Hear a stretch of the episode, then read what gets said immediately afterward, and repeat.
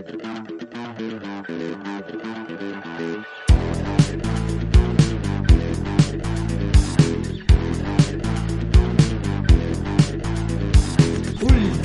ronda. Última ronda. Buenas noches y bienvenidos al episodio 28 de Última Ronda, un episodio muy especial. Primero porque es el último episodio de la temporada y por otro lado porque vamos a dar nuestros premios lúdicos eh, del año eh, que hemos llamado pues los Miguelitos de la Ronda. Procederemos más adelante a explicar el, Miguelitos de la Ronda. Eh, bueno, la alineación para hoy pues estamos Smocar. Buenas noches. Buenas, ¿qué tal, chavalada? ¿Cómo estamos? Carlos Gemerlos. Y Menjao Jugones. Antonio Munnois. ¿Qué pasa, frénicos? ¿Qué marcha lleváis? Y el que os habla, Antonio Burgundi. Bueno, pues lo dicho, el programa de hoy se estructura en, pues, tal vez dos, dos secciones solamente. Una preguntita lúdica, como siempre, y una segunda sección en que creo que va a ser lo que nos va a llevar ya el resto del programa, que va a ser nuestros Miguelitos de la ronda, nuestros premios lúdicos 2019. Eh, por lo tanto, pues vamos a, vamos a empezar ya con la preguntica y así pues vamos a tener más tiempo para dedicarnos a hablar de juegos y de lo mejor de esta cosecha 2019, que es lo que nuestros oyentes están esperando. Pues sin más dilación, primera ronda, la preguntica lúdica.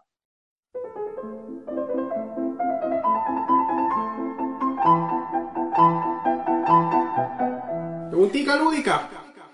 Bueno, en este caso la preguntita lúdica la traigo yo eh, y me gustaría que habláramos, o me gustaría preguntaros, ¿qué opináis sobre la reedición de juegos, eh, ¿cómo decirlo? Juegos que salieron hace unos años, que están bastante en el olvido, tal vez, o muchos de ellos saldados, eh, y que intentan darles una nueva oportunidad eh, muchas veces desde un punto de vista de coleccionista, de o intentando convertirlos en algo que de primeras parece que no eran. Entonces quiero, quiero tirar un poco por ahí esta pregunta, ¿vale? Eh, pues nada, esta es la pregunta. ¿Qué, qué opináis de, este, de esta nueva tendencia que hay hacia, hacia la reedición de juegos? Por ejemplo, no sé, ¿quién? Moon Noise. Bueno, yo creo que parece que por un poco por tu descripción va bastante dirigida, ¿no? A, una campaña, bueno, ya, la estás, ya la estás compartiendo, a una campaña muy concreta, eh, que es la de los nuevos juegos de Feld. Yo creo por ejemplo, eh, pues juegos como, como Macao sí que estaban muy, muy buscados. Eh, de esta campaña hablo concretamente. Eh, que básicamente son reimplementaciones de Macao y de Brooks, Bruges, Brujas.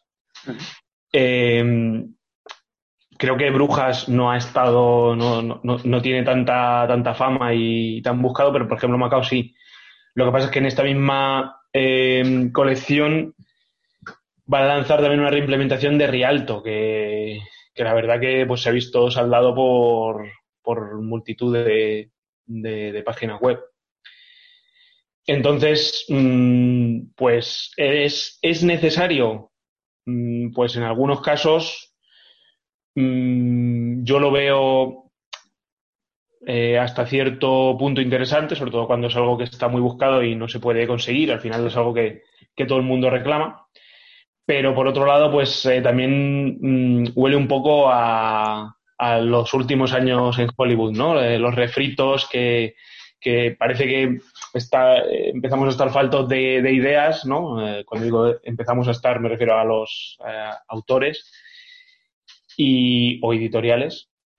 Y, bueno, pues se trata de, maximizar cierto éxito, pero como dices en algunos casos, por ejemplo, también me viene a la mente el, el Taj Mahal, que recientemente ha, ha reeditado Cráneo, y que tú mirabas un poco por ahí y tampoco tenía especialmente buena fama. O sea, no era un juego que, la gente estuviera flipándolo, ¿no?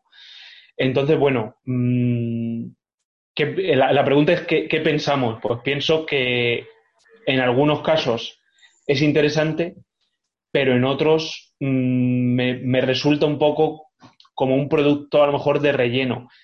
Y me extraña porque hoy en día también hemos hablado mucho de la gran cantidad de juegos que salen. Entonces, pues la verdad es que hasta cierto punto me, extraña. No sé si... Mm, porque claro, aquí al final lo que más vale de, esto es el es, la producción, porque luego al final sabemos que los autores tampoco ganan demasiado dinero por royalties y demás. Entonces no sé, pues no sé, no sé hasta qué punto eh, los juegos que no son realmente súper buscados, eh, ¿por qué se reeditan? Yo entiendo que, por ejemplo, este año, eh, pues con todo lo que ha habido de COVID, que no va a haber una gran feria donde mostrarlos, pues mm, a lo mejor te cortas un poco más, los editoriales se cortan un poco más en sacar tanta novedad y aprovecharse de juegos que ya tienen cierta fama. Entonces, para sacar, pues, entre reediciones, secuelas, big boxes, yo creo que este año, por ejemplo, es a lo mejor un año muy propicio a ese tipo de cosas. Pero para un poco mm, como algo general, pues no, no lo acabo de ver y sobre todo no entiendo muy bien por qué las editoriales están eh, haciendo, siguiendo un poco, un poco esa senda, porque ya son varias las que, las que están dedicando a esto. entiendo que también eh, aprovechándose de, plataformas como crowdfunding, eh, como Kickstarter, de, plataformas de crowdfunding, pues para un poco también mitigarse ese riesgo que, podría llevar el sacar a lo mejor un, juego viejo que no interesa. Muy bien. Carlos, ¿tú tienes algo que comentar? Bueno, estoy muy de acuerdo con, con, Moon. Yo creo que lo que está pasando es que se están, se están empezando a reeditar muchos juegos, pero sobre todo creo que juegos que nadie les ha pedido reeditar. Es como el que ha comentado del Rialto o el Taj. Nadie. O sea, son juegos que estaban saldados. ¿Qué, necesidad hay de, volver a, darles vida, no? Y sí que puede que esté relacionado con lo que comenta Moon, eh, que puede que estén o cortos de ideas o simplemente pues estén aprovechando este año para mm, pues para sacar cosas que no quieren sacar novedades ya que no, pueden presentarlas. De todas formas, eh, la editorial que está sacando todo este Kickstarter ¿no? de las reediciones de Feld, Queen Games, eh, en los últimos años ha sacado muchos Kickstarter también eh, con muchas versiones deluxe, ¿no? Pues la, la anterior gorda que tuvieron creo que fuera del Fresco Big Box, que lo hicieron simplemente para presentar el fresco, creo que era creo que era Roland Wright, me parece que era la, nueva versión que iban a sacar, y de paso pues presentaban otra vez el juego con todas las expansiones y le añadieron un poquito más de, deluxe. Sí que es cierto que cada vez se está pidiendo más, bueno, hay un segmento de gente jugona que está pidiendo cosas deluxe, ¿no? Porque, bueno, pues ya, ya puestos, ¿no? Pues me gusta tener mi colección de la mejor calidad. La cuestión está qué necesidad hay de tener deluxe ciertos juegos, ¿no? Era, pues, por ejemplo, como el, que comentamos en el programa anterior, que era el Luna. ¿Qué necesidad hay de sacar una edición deluxe de Luna que ya era un juego que, con una producción muy buena a un precio que era, bueno, correcto, ¿no? Entonces, claro, eh, ¿hasta qué punto antes los, los Hero Games, ¿no? Que se caracterizaban por unos precios moderados, ¿no? A diferencia de esos juegos más Ameritrash, con más figuras, con más plástico, ¿no? Que está justificado el precio. ¿Hasta, hasta cuándo van a estar sacando ediciones deluxe? Mm, que a veces no son, no son necesarias, vamos. y tú has dicho algo importante, ¿a qué precios están saliendo? Es que no, son juegos baratos, es que hablamos de este juego, la edición deluxe, es que son 70 pavos más 20 de, o 25 de envío de un juego que es, hablamos probablemente de pesos medios, bueno, no creo que era más complicado, pero el Bruja me parece que era un peso medio. Mm, entonces, claro, e, ese ratio, ¿no? De lo que me aporta el juego, lo que me gasto en él. Mm, Macao es un, es un peso medio también, ¿eh? O sea, es a lo mejor tipo casi castillo de, Borgoña en cuanto a peso. Es viendo esta imagen, ¿no? Perdonadme los que estén escuchándonos por el, lo mejor por iBox, pero es tremendo porque eh, estamos viendo la campaña de, del Kickstarter de, del City Collection 1 eh, y 2, que son el Hamburgo y. Lo diré. ¿Y cuál era el otro? Eh, y Amsterdam, que son las reediciones, como estamos comentando, de Brujas y de, y de Macao. Y resulta que en el Kickstarter hay una de las, eh, no sé si es un stretch goal o qué es. No, es uno, de los, es unos regalos, me refiero. Es la gente que hace a ciertos pledge o sobre todo a unidades limitadas, hay una cosa muy especial. Hay una cosa muy especial que son como dos, eh, no sé, como dos eh, tarjetas autografiadas. Son como postales. Sí, como postales de, de Stefan Feld en una de ellas, en la de Hamburgo, se ve con su traje de, con un traje como de época y con un sombrero de copas. Y en la de Ámsterdam, pues sentado así como en un muelle en la playa, con una boina, es bastante da, bastante vergüenza ajena, creo. el, tío se ha caracterizado un poco en la época en la que está ambientado el juego y bueno, y supongo que estará en, la, en esas ciudades, pero vamos, tampoco es que se vean edificios icónicos de esos. No, no. Se ha ido ahí al lago de su pueblo y bueno. y ahí y yo intuyo mucho Photoshop en esas cajas, ¿eh? Luego la veré de cerca por curiosidad, pero intuyo mucho Photoshop en esas cajas. Pero bueno. A ver, yo lo que me chirrí, a ver, a mí me mola que, hagan estas cosas. Sinceramente, mm, me gusta esta iniciativa de reeditar juegos antiguos porque, porque me gustan los juegos antiguos. Y creo que, tienen ahí, con gracias a este tipo de, movimientos de las editoriales, que yo creo que, que vienen un poco tal vez de la, de ese jugón que hay dentro de los jefes editoriales de cada, cada una de estas compañías. Eh, me imagino a, ese jefe jugón, ¿no? Como podría ser la figura de Xavi Garriga aquí en España, que de repente le, le, motiva a hacer este tipo de, lanzamiento. Porque si no, ¿de qué? ¿No? O sea, me refiero, esto es una cosa con, hecha con mimo, creo. Eh, y me gusta un montón. Yo eh, he entrado, he visto la campaña y me encantaría entrar. Esa es la, esa es la clave, yo creo. Me encantaría entrar, pero ver los precios y, a ver, yo siempre he dicho que, el precio es un factor que no es relevante. Me explico. Si yo quiero entrar a un juego, voy a entrar. Si el juego me da, me, va a me ofrece, me está vendiendo lo que X cosas, me, me, da igual que valga 50, 60 o 100, que al final voy a entrar. Y podremos entrar a un juego de 100 euros, me refiero, que no es que hay un límite donde tu cabeza para. Sabemos que hemos entrado a juegos de 120 euros y, o hay juegos de 20 euros que los ves carísimos. O sea, esto del precio es muy relativo.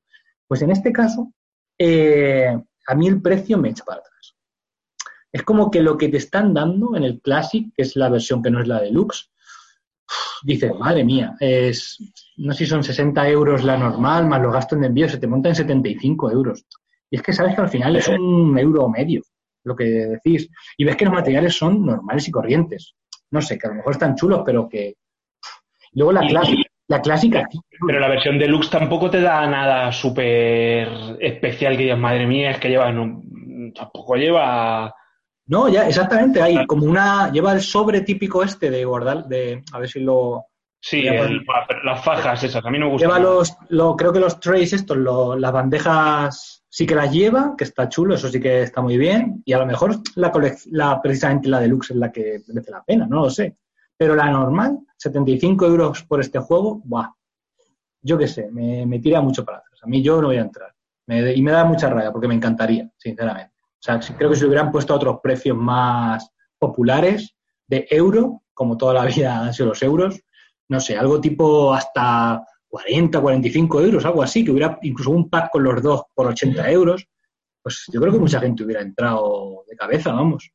Pero, pero es que comprarte los dos juegos son, son casi 200 euros, ¿eh? No sé. Luego, luego, además que los gastos de envío, no sé, o sea, yo no, no, no, acabo de entender bien mmm, cómo una tienda online eh, me regala los gastos de envío si pido más de 60 euros y estos que hacen en algunos casos miles, pero como mínimo cientos de envíos de una sola vez, aunque tengas que hacer el envío a 100 hogares, a cientos de hogares distintos, pero el punto de recogida es el mismo. No, no pueden conseguir un, un contrato bueno con, con una eh, distribuidora, no sé, con un... Eso, eso te, lo, te lo contesto yo. Básicamente lo que te están haciendo es te están metiendo las aduanas y el IVA. Tú cuando estás, eh, traes cosas de fuera de, la Unión Europea, si son entre 25 euros y 150 euros, te, estás obligado a pagar el IVA. Mm. Eh, que es el- entonces probablemente irán por ahí los tiros. En este tipo de productos, pues eh, son un 19%, mm, normalmente lo que te suelen grabar, al menos aquí en España. Entonces irán por ahí los tiros. Eh, no, no es el envío, lo que te están metiendo es, te están diciendo que es eh, que no pagas aduanas, que es cierto, no estás pagando aduanas porque te las están metiendo indirectamente en parte del, del coste de envío. Seguramente van por ahí los tiros. Mm. Sí, pero entonces. Eh, estos son americanos, ¿no? Queen Games, ¿verdad? No, no, son alemanes. Alemanes. Son alemanes. Mm. Sí. Pero la producción la harán en China seguramente. Sobre todo Sí. estas rollo de lux y tal. Sí, yo creo que una- un tema muy interesante que saca Antonio Burgundi es el, el que muchas veces hay ciertos juegos, ¿no? Que al menos en mi caso, ¿no? Psicológicamente, por un juego duro, pago más que por un juego ligero. Es como, por un Cerda pago 100 euros. Sin embargo, como una crítica que hubo fue a la Isla de los Gatos, que se, que se hace poquito por Maldito Games, que es un familiar es, es un juego ligero y vale directamente 60 euros. Entonces, claro, mm, le criticaron eso, que para ese tipo de peso o ese tipo de juego, que era un, un producto caro. Entonces, claro, yo, a mí me pasa eso, a menos psicológicamente veo que si es un juego duro al que le voy a sacar partidas, echarle horas, me compensa a veces pagarle ese precio extra o esa deluxificación que un juego de cartas, ¿no? O un juego más sencillo, más ligero, que no le voy a sacar tanta chicha. No lo sé, no sé si os pasa a vosotros algo parecido. Segu- ¿Seguro que en tu casa va a salir más un La Cerda que un Isla de Gatos? Oh, no, no, ya, ya ha salido más la ida de los gatos en tres meses que todos los la cerda juntos. Pues ya está. Entonces eso, ese No, pero, argumento ah, claro, no te lo no, compro, pero ¿eh? Hablo de- no, no, pero hablo del tema psicológico. El a mí no me importa, pero A ver, a- el, el tema psicológico yo creo que antes tenía una... Y, y que también puede explicar el por qué estos juegos cada vez se están volviendo más caros. El tema psicológico es, un tema real. Al final, los, los juegos más duros son juegos que compra menos gente, hacen tiradas más cortas y los precios normalmente suelen ser más altos. Es raro que tengas un juego duro pues el ejemplo son los Wargames, que en general son juegos mucho más duros que los euros, son considerados mucho más duros y los precios siempre son más elevados. Y es normal, estás yendo a algo mucho más de nicho. Mientras que cuanto más bajas la dureza, más piensas que es para todos los públicos, las tiradas son más altas y los juegos son más baratos. Lo que pasa es que yo creo que lo que está pasando es que el mercado está como una chota, ¿sabes? Está descontrolado por el propio boom de los jugadores o por lo que sea, que efectivamente hay cada vez más jugadores, pero yo creo que se publica por encima de las de las posibilidades del, del mercado real que, que lo puedan absorber.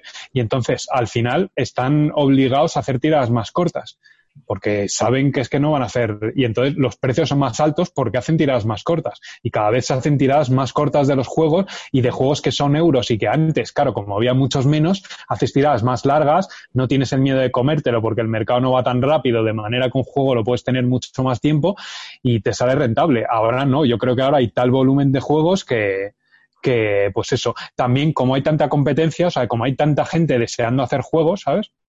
Los precios de las fábricas han subido por el simple hecho de que hay muchas más gente llamando a sus puertas para hacer los juegos.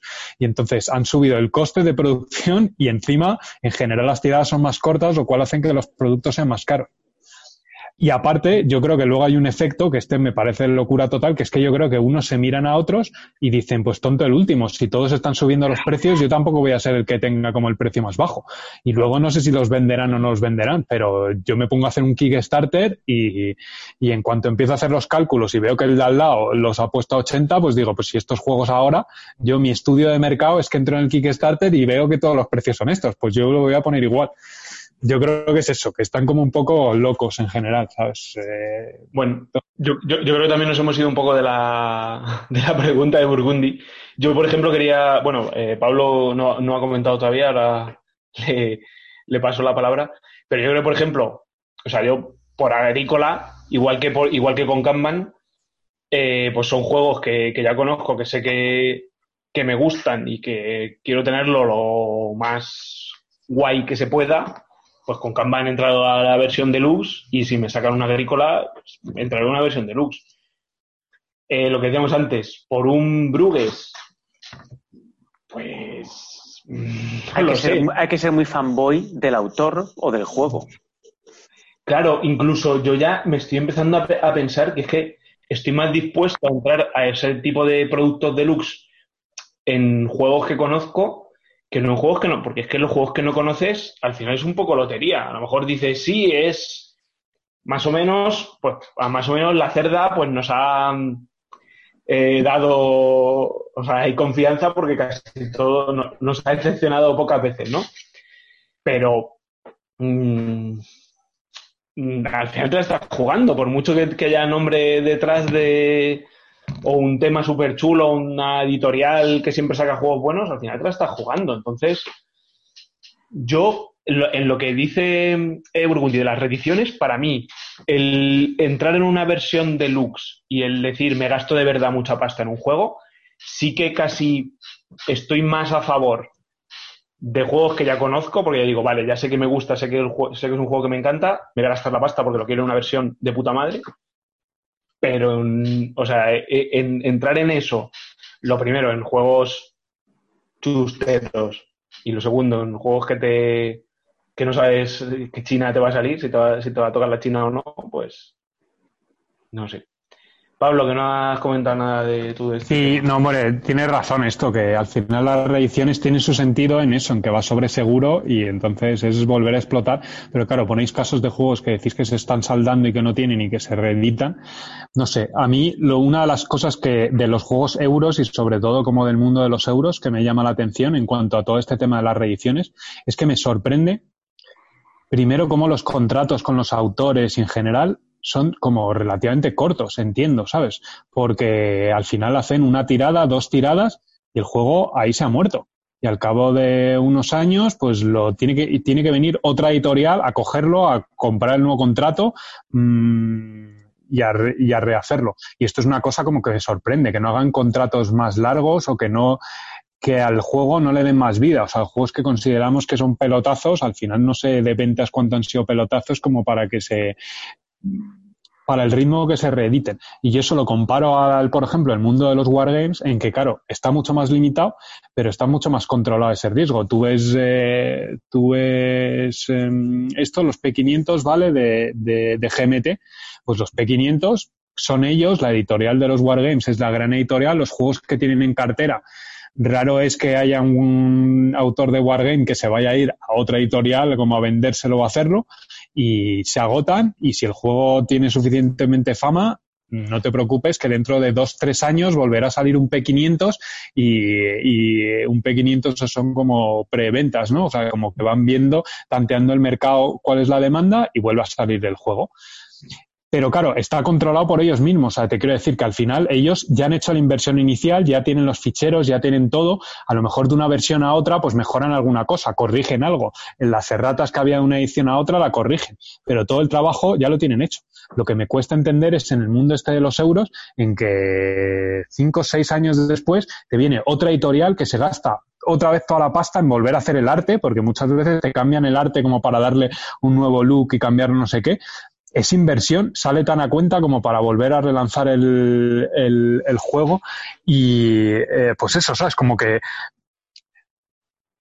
mm, me parece como particular de los euros, porque esto que yo cuento del P500 me parece mucho más cercano a lo que pasa, yo que sé, pues con el mundo de los libros. Al final, el coste del libro, tú estás pagando los derechos de autor y la edición de lo que te ha costado el libro, pues claro, tienes la ilustración de la portada y poco más. O sea, que luego es el gasto de ir a la tirada y hacerlo.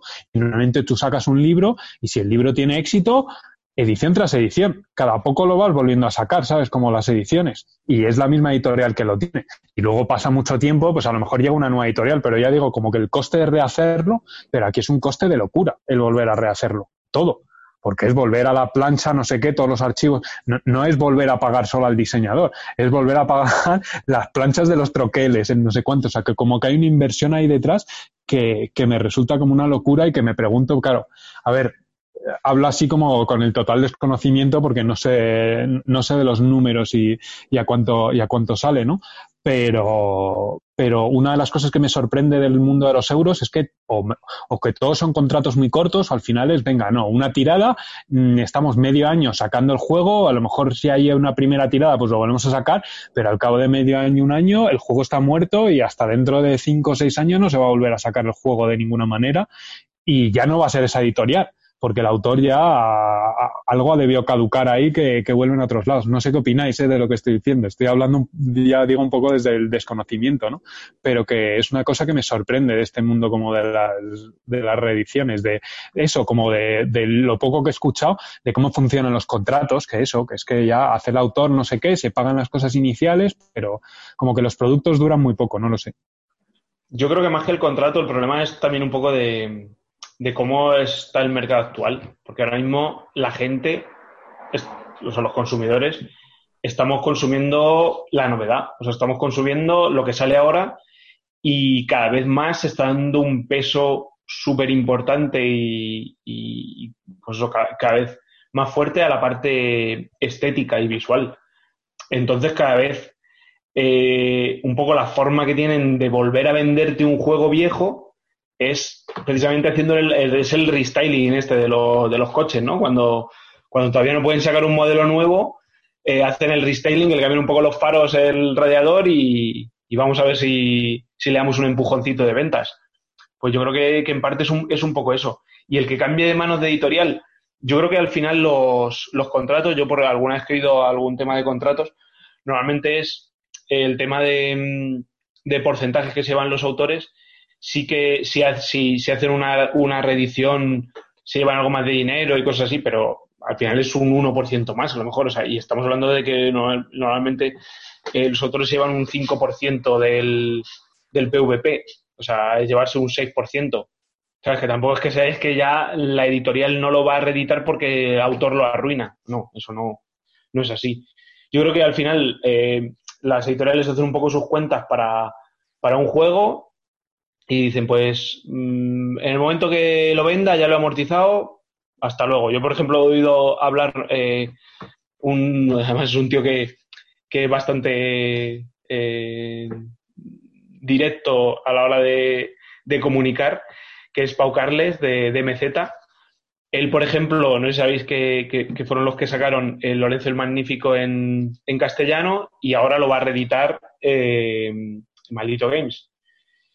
Y él dice, yo ya he hecho mis copias, las he vendido, ya está. Eh, yo haciendo un poco mis cuentas, tal, no me creo que no me, no me merece la pena o no me interesa volver a hacer X copias, que por lo visto Cráneo pide bastante, bastante cantidad. Dice, pues si luego viene otro y él le sale las cuentas, pues oye, bienvenido. Yo, a mí no me salen las cuentas, pues nada, yo he vendido mi tirada, pues tan feliz. Muy bien. Pues, ¿alguien más tiene que cerrar este tema de alguna manera o lo dejamos aquí?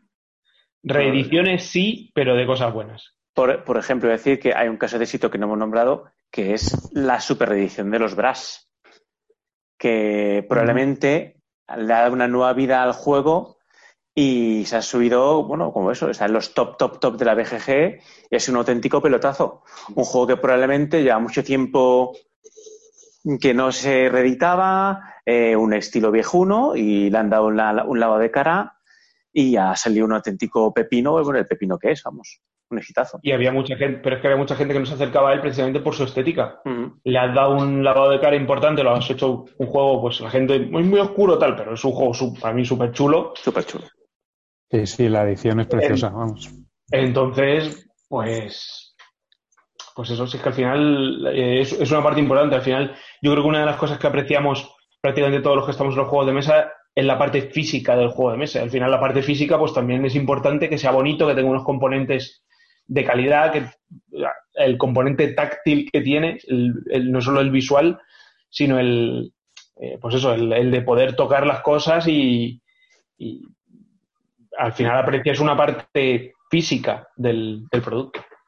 Y ya, mi último, mi ultimísimo comentario sobre las reediciones.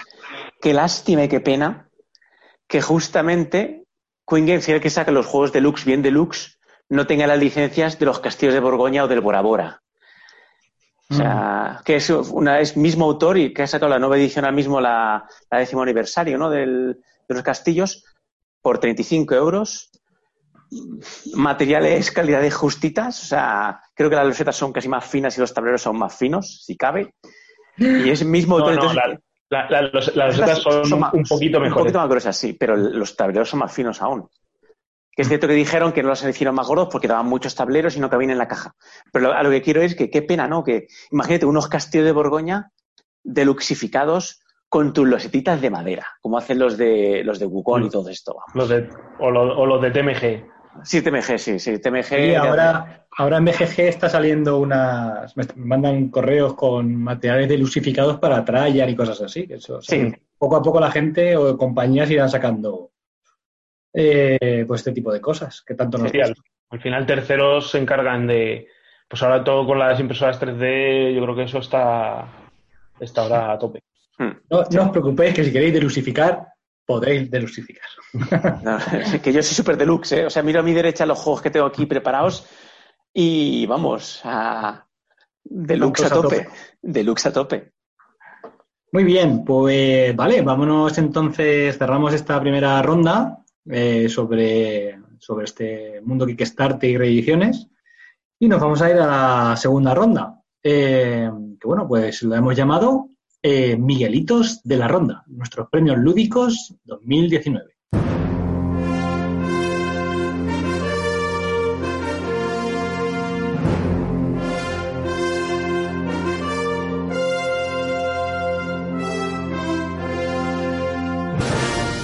Miguelitos de la ronda.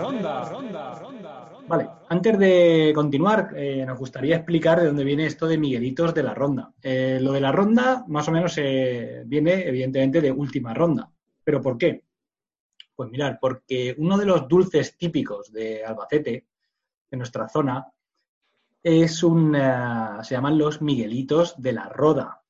La Roda es un pueblo pues, que está más o menos a, una- a unos 20 minutos de Albacete y eh, que es pues nacionalmente conocido porque servía de vía de, pues, paso para que la gente se parara para comprar estos típicos dulces cuando hacían la típica ruta entre Madrid y la playa, generalmente. Entonces era como un poquito la, excusa a mitad de camino para parar, comprar los miguelitos y, y llevártelos a tu, a tu destino o regalarlos a tu familia.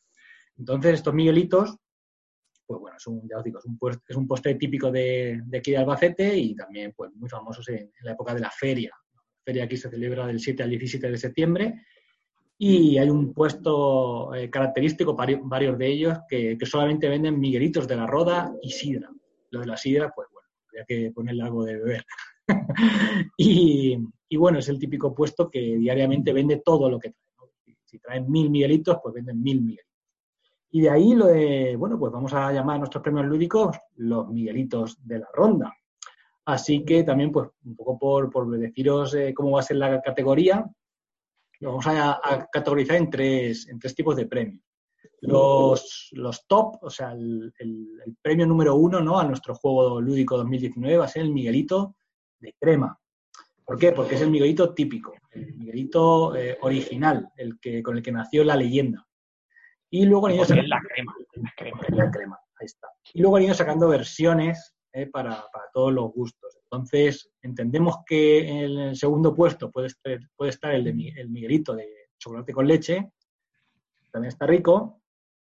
Y en tercer puesto, bueno, pues ahí hemos puesto el Miguelito de chocolate blanco, que ese ya para Empalagoso. un poco empalagoso, que está muy bien también, pero bueno, ya un tercer puesto. Y, y vamos a tener incluso unos, eh, lo que sería, lo que llaman otros programas los accessits, eh, que serían esos juegos que no han llegado a entrar en el top 3, pero que, pero que están a puntito y pues los vamos a llamar los Miguelitos del Mercadona. Ah, yo, yo, yo, yo, te iba, yo, iba, iba a sugerir, eso es que no lo hemos hablado, yo iba a sugerir el azúcar glass. El azúcar, pero el azúcar glass va por encima, ¿no? Eh, Eso lo llevan todos, ¿o no? Azúcar glass, pues eso, ahí. Bueno, que, que se queden con lo que quieran. Bien, Azúcar del Mercadona, bueno, ya sabemos que son los que no han llegado al top 3. Así que, pues nada, en fin de cuentas, esto va a ser nuestra propia entrega de premios, un poco como con la la temporada. que la temporada realmente va a volver pronto, porque nuestra intención es volver, si no recuerdo mal, eh, a finales de septiembre, ¿no? O sea que va a ser un pequeño parón. Mediados finales. Sí, mediados de septiembre y bueno, alguna sorpresilla tendremos por ahí. Eh, pero bueno, pues un poco como colofona la temporada. Así que, pues, si os parece, lo que vamos a hacer es ir diciendo uno a uno nuestros accessits, ¿vale? Nuestros Miguelitos de Mercadona o de Azúcar Glass. Y, pues, por ejemplo, habla Moon o Carlos Smocar o yo, o como queráis, o luego se intercambia, damos la vuelta, tipo Catán, ¿eh? Y vamos haciendo así, ¿vale? Entonces, pues, si queréis, pues empezamos con Moon Noise, Carlos Smocar y yo, y luego yo, Smocar, Carlos, Moon Noise, y así. Vamos hacia adelante. Vas dando tú el turno de palabra porque yo me voy a olvidar Yo, del, yo me he del- perdido del- ya. así Vale, que- vale. Yo Sí, lo voy sí. dando, pero para que os vayáis preparando, ¿vale? Eh, vale, pues Moon Noise, ¿empiezas tú con, los, con tus Miguelitos del Mercadona? En un primer Pues momento yo- hablamos de, de- de preparar un juego, ¿no? Pero claro, luego al final aquí cada uno hace lo que sale a las narices. Así que yo he preparado, por ejemplo, cuatro. Pero bueno, eh, Moon Noise habrá preparado 15, no lo sé. Moon Noise, ¿con qué nos sorprende? Bueno, yo lo, lo primero es que eh, de este año mm, creo que ha sido una de las mejores añadas que yo recuerdo. Y tengo, estoy contando aquí que tengo unos 25 juegos de Ujú. 2019, ¿vale? O sea que es, es bastante, bastante tela. O sea, 25 juegos que te hubiera encantado poner así en cualquiera, en ese No, no. Top. Entiendo Que que los has jugado. Que tengo Ah. en mi ludoteca. Ah, vale, que los tienes, que los tienes Ah, que ya tienes en tu ludoteca. Tengo en mi ludoteca, sí. Y bueno, eh, un poco por, por mencionar así los que más me han gustado dentro de, de lo que no es el, el top, ¿vale? Eh, pues me gustaría hablar de un juego así como para, para muchos jugadores, que sería Coloma, para 5 o 6 Ujú. jugadores. Eh, por la parte un poco más visual y de componentes, eh, quería mencionar In the Hall of the Mountain King, que tiene una versión deluxe que en Kickstarter venía con una edición brutal. Ahora va a salir eh, llamado eh, El Rey de la Montaña por GenX, con unos componentes no tan buenos, pero el juego creo que está, está bastante bien. No es top, pero, pero el juego está, está chulo. Eh, entonces, bueno, echarle, echarle un vistacillo. Y luego creo que también que, que, bueno, que, que al haber salido tantos juegos buenos, pues hay juegos que, otros, que otro año habrían sido, pues posiblemente de lo mejor del año y este año, pues se quedan fuera. Entonces, pues ahí, por ejemplo, metería a The Magnificent, eh, a Trismegistus, el juego de, de Tacchini, que, tiene hay mucha gente que lo odia también, eh, al Paladines del Reino del Oeste y eh, un juego que también me parece que, también tiene bastante mm, controversia, eh, que es Escape Plan, ¿vale? A mí Escape Plan es un juego que, que me, me moló, me moló bastante. Y luego, pues quería hacer eh, por último mención a, a lo que yo le di, ya, ya- he hecho varias coñas. Bueno, de hecho, cuando repasamos un poco el, el año, el 2019, eh, ya, lo, ya lo comenté, que es el, el 1987 Channel Tunnel, que le di el Moon Noises eh, Most Innovative Mechanics. Para mí es la mecánica eh, más, más, in- más innovadora de- del año pasado. Me parece súper, súper interesante.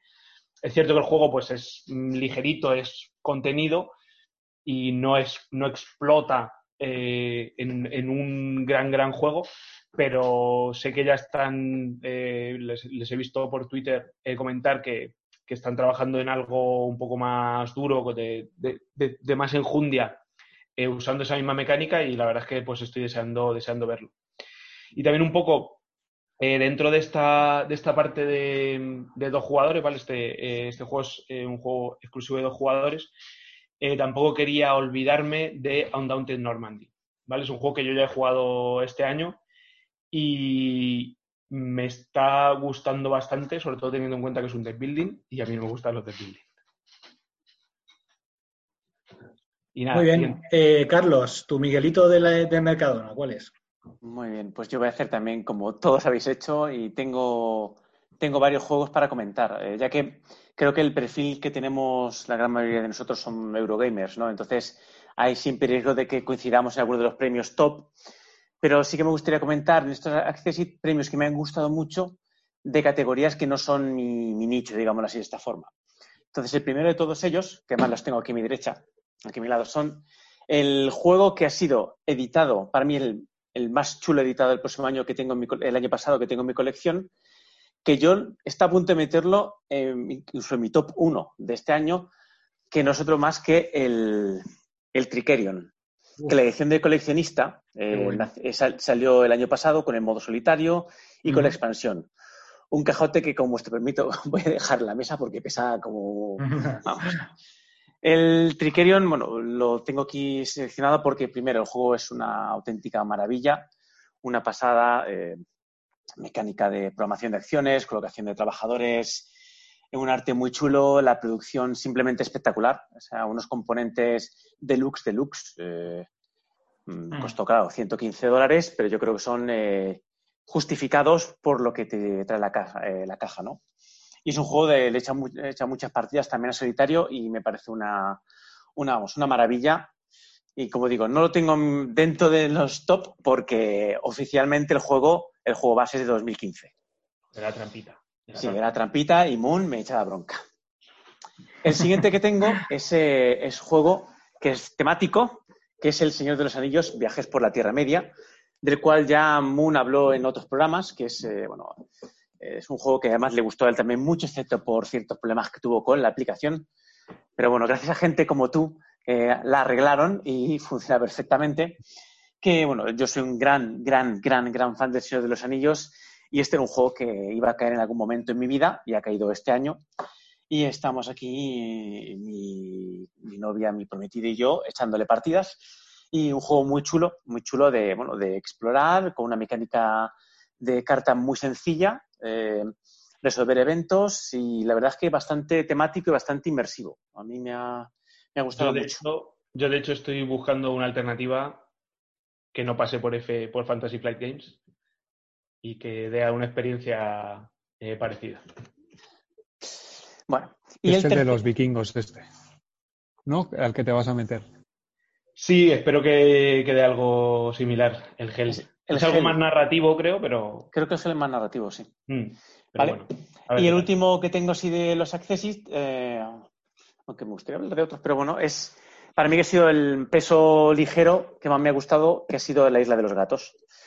Que a todo el mundo que se lo he sacado le ha gustado bastante, porque es un juego relativamente sencillo, colocación de losetas, eh, con draft de cartas, en el que aunque es un peso que será la BGG tendrá 2,2 o 2,3.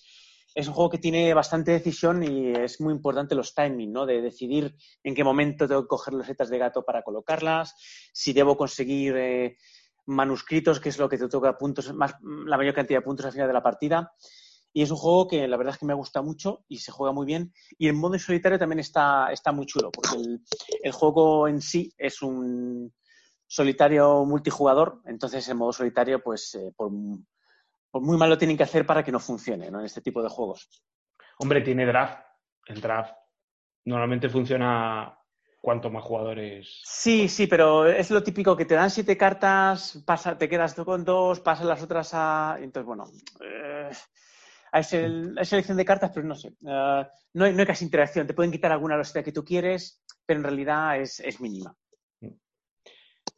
Y ya está, vamos, estos son los, tres tipos que quería, categorías que quería comentar, ¿no? El temático, el más familiar y el coleccionista deluxe. El más durete. Eh, y, el más, y además el más durete, o sea, con diferencia.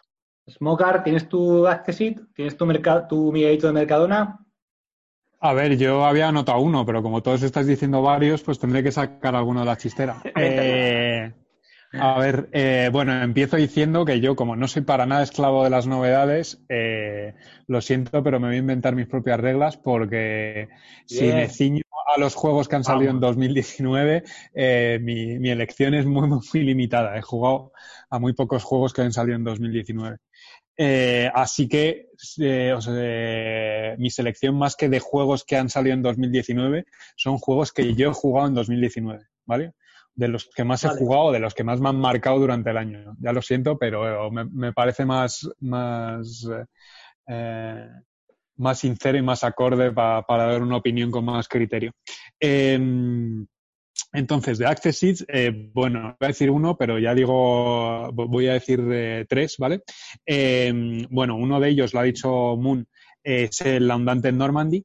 Eh, lo pongo como Access porque en verdad le he dado más partidas, yo creo, este año que, que el año en que salió, pero el, el, año 2019 en que salió sí que fue cuando lo estrené, así que me empezó a dejar buen sabor de boca, pero ha sido en, esta, en, en este año donde más le saco provecho, así que no me parece que no merecía llegar a, a, los top.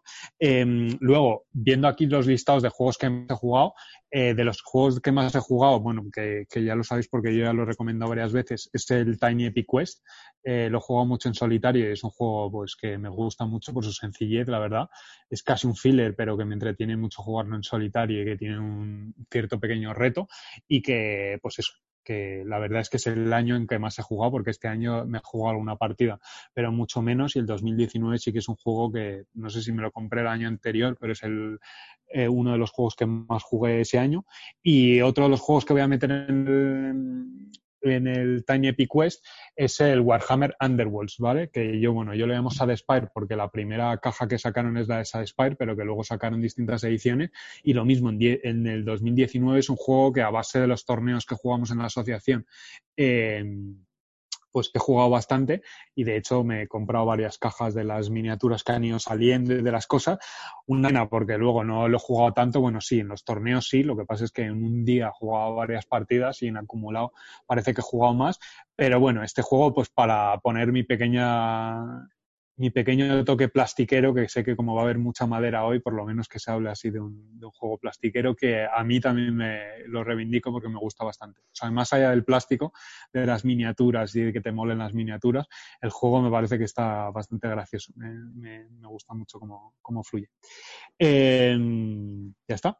De Underworld sí que ha salido algo en 2019, ¿no? Que no es Satisfied, Satisfied pero... Sí, sí, han salido, o sea, que salió, em, empezó, yo, no, yo, creo que en 2017 empezó y en dos, sea, sacaron otra en 2018, otra caja. O sea, que han ido sacando, primero sacan una caja con dos bandas y, y, con los mazos y demás, y luego han ido sacando distintas, pues cinco o seis bandas en cada, digamos, como en cada ciclo. Y cada año prácticamente han ido sacando ciclo. Ahora con el coronavirus han parado un poco en el ritmo de, de, sacar las cosas, pero han ido sacando y a cada vez iba con un mazo acompañado, bueno, ya sabéis, estilo plastiquero para sacar el dinero, que para luego completarlo tiene un rollo un poco magic, como que te construyes tu mazo, entonces el que es muy competitivo se tiene que comprar todas las cajas de todas las bandas para tener todas las cartas para luego mezclarlas y crear sus buenos mazos, bueno muy locura. Y yo tengo las dos cajas de inicio y luego alguna banda por separado. O sea, no me he comprado, no tengo todo comprado, pero porque como también me gustan las miniaturas, pues a mí también por pintar y las miniaturas están chulas. Pero sí, sí, es un juego que ha ido sacando bastante. Pero las reglas de la primera caja las siguientes añaden alguna regla distinta, pero el, el grueso es, es, es, es, bastante parecido. Funciona, mm. si, no sé si lo llegué a comentar alguna vez y si tenéis curiosidad, es en un tablero, vas moviendo las miniaturas, entonces eh, como si fueran unas especies de puntos de acción, pero lo que vas haciendo es que, bueno, gastas acciones, tienes unas cuantas acciones limitadas y las gastas para mover a las miniaturas, pero luego con tu propia mano de cartas hay una gestión de la mano porque vas haciendo nuevas acciones y completando las acciones y respondiendo a los ataques del otro y haciendo cosas con las cartas que tienes en la mano. O sea, es una mezcla de la mano te da como más diversidad de acciones que puedes hacer y luego con los puntos de acción, digamos que es como activar una miniatura para moverlo en el tablero. Una especie de, pues como si cogierais un ajedrez y, y utilizarais luego una especie de motor de cartas para mover las piezas de ajedrez que hay en el tablero algo parecido a eso. Muy bien. Muy bien. Vale, pues voy yo.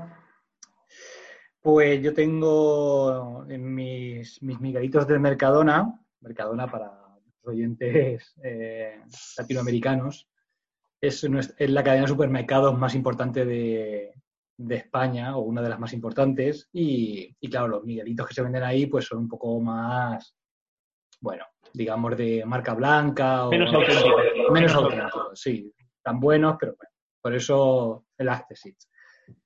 Vale, pues mi primera cosa. Sí, sí, sí. sí. Me he olvidado, me, me he olvidado de un Accessit. Me he olvidado de un Accessit. Vale, vale. Venga. Que es eh, Crystal Palace. Lo jugué, además lo jugué ayer otra vez. Si luego hablamos de últimas partidas, eh, comento un poquillo. Eh, y me bajó un poquito la partida de ayer. Porque me hicieron un take that ahí buenísimo. Un in your face. Eh, justo al final de la, en la última, en la última ronda me hicieron. ¿Te bloquearon alguna carta o algo? No, no, los, los inventos, no sé si recordáis que puedes hacer que el efecto te lo dé a ti o dárselo a otro jugador. Yo estaba pelado, había ido ajustando al último Mm. al último euro, eh, libra, a la última libra, y, y, estaba totalmente a cero. Y me Alberto me, me mandó el, el, el, invento a mí, que los inventos, bueno, eh, para, para quien no sepa, una, una de, las, de, la, de, los tipos de cartas son inventos, y cuando lo completas tiene como digamos unos, un bonus, una parte buena, pero también una parte mala.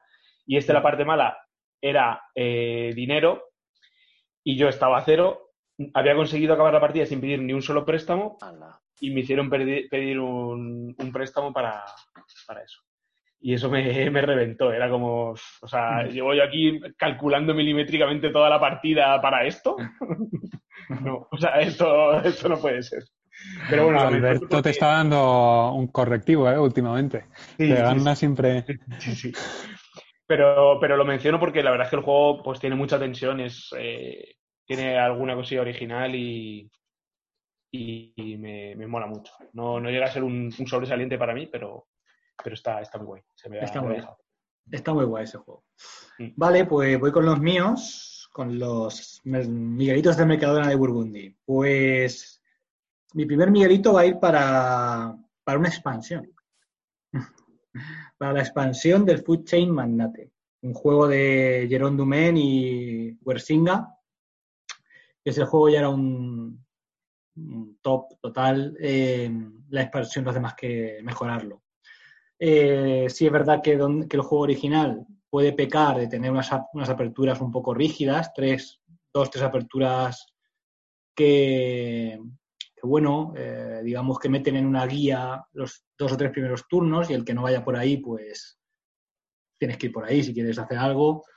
Y gracias a la expansión lo que, lo que consigue son dos cosas. Por un lado, eh, tal vez romper estas aperturas o que no sean tan claras, aunque yo creo que al final serán parecidas. Pero por un lado puedes a lo mejor irte hacia, otra, hacia otro estilo de, apertura, y por otro lado, da la posibilidad de que si un jugador se está demasiado bien posicionado en la ronda quinta o sexta, porque el juego yo creo que se juega más o menos dependiendo de la estrategia que puedas eh, llevar, si es a largo plazo o medio, pues puede durar entre 10 rondas o 12, algo así, no creo que más. Pero normalmente eh, los jugadores más novatos dicen que el juego es una bola de nieve que, que te apisona, ¿no? Si no si alguien está muy bien posicionado. Eh, esta expansión lo que te permite es variables. Entonces, en un momento dado, puedes abandonar a lo mejor hacia donde estabas dirigiéndote para irte a algo completamente de, diferente. Mm, bueno, creo que, redondea mucho el juego y, lo hace ya un juego totalmente increíble. Eh, Me parece muy, muy, interesante también, pero solo lo, lo, he jugado una partida y no puedo meterlo, pero al final me hice con ella porque creo que es lo que dices. Al final evita tanta bola de nieve. Yo creo que tiene un poco, da, da, ciertas alternativas con el café y tal, que, que te permite un poco que no esté tan, tan, pues tan bola de nieve, tan que el primero se, se vaya totalmente hacia arriba y en cuanto, te, en cuanto eh, o, o, alguien se queda atrás no, no puede, vamos, no, sí. no, no, ya llegar, sino, sino, que puede no divertirse jugando al juego porque el primer, no el, La versión normal, digamos que peca de. Bueno, no es que peque, pero, pero cuando un jugador está muy bien posicionado, eh, la estrategia tiene que ser romper su, su demanda, ¿no? Consiguiendo más oferta a través del marketing.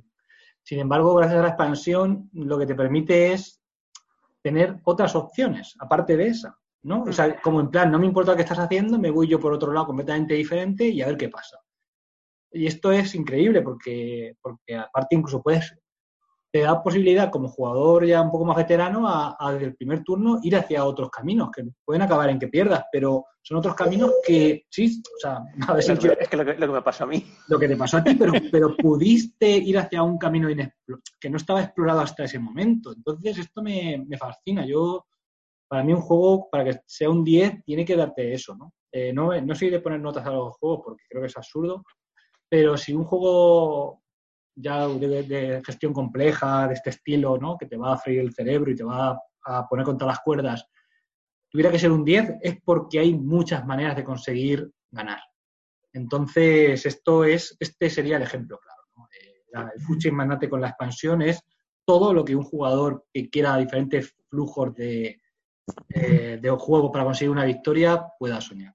Carlos, no, no, yo siempre te quería añadir lo que, lo que habéis comentado antes, ¿no? que también la expansión lo que te da son herramientas para poder romper el dominio de un, de un jugador que tiene una demanda muy potente, ¿no? ya que añade el kimchi que sirve para romper desempates o también te añade el sushi, ¿no? Entonces son nuevos elementos que hace que en, la edición del juego base hmm. eh, era precio, precio y precio. Sin embargo, ahora al añadirte estos nuevos alimentos que ayudan a realizar el desempate, hay momentos en los que tú, aunque seas el que vende más caro, si tienes esos elementos nuevos, puedes llevarte la demanda de un hogar, ¿no? Eso también está muy bien, porque es, es lo que rompe esa dinámica que es uno de los problemas que tiene el Future Magnate, que es que, como habéis comentado, en cuanto uno se posiciona fuerte, es que no hay quien lo pare. No hay quien lo pare y, si intentas pararlo, necesitas demasiados turnos y es demasiado tarde, ¿no?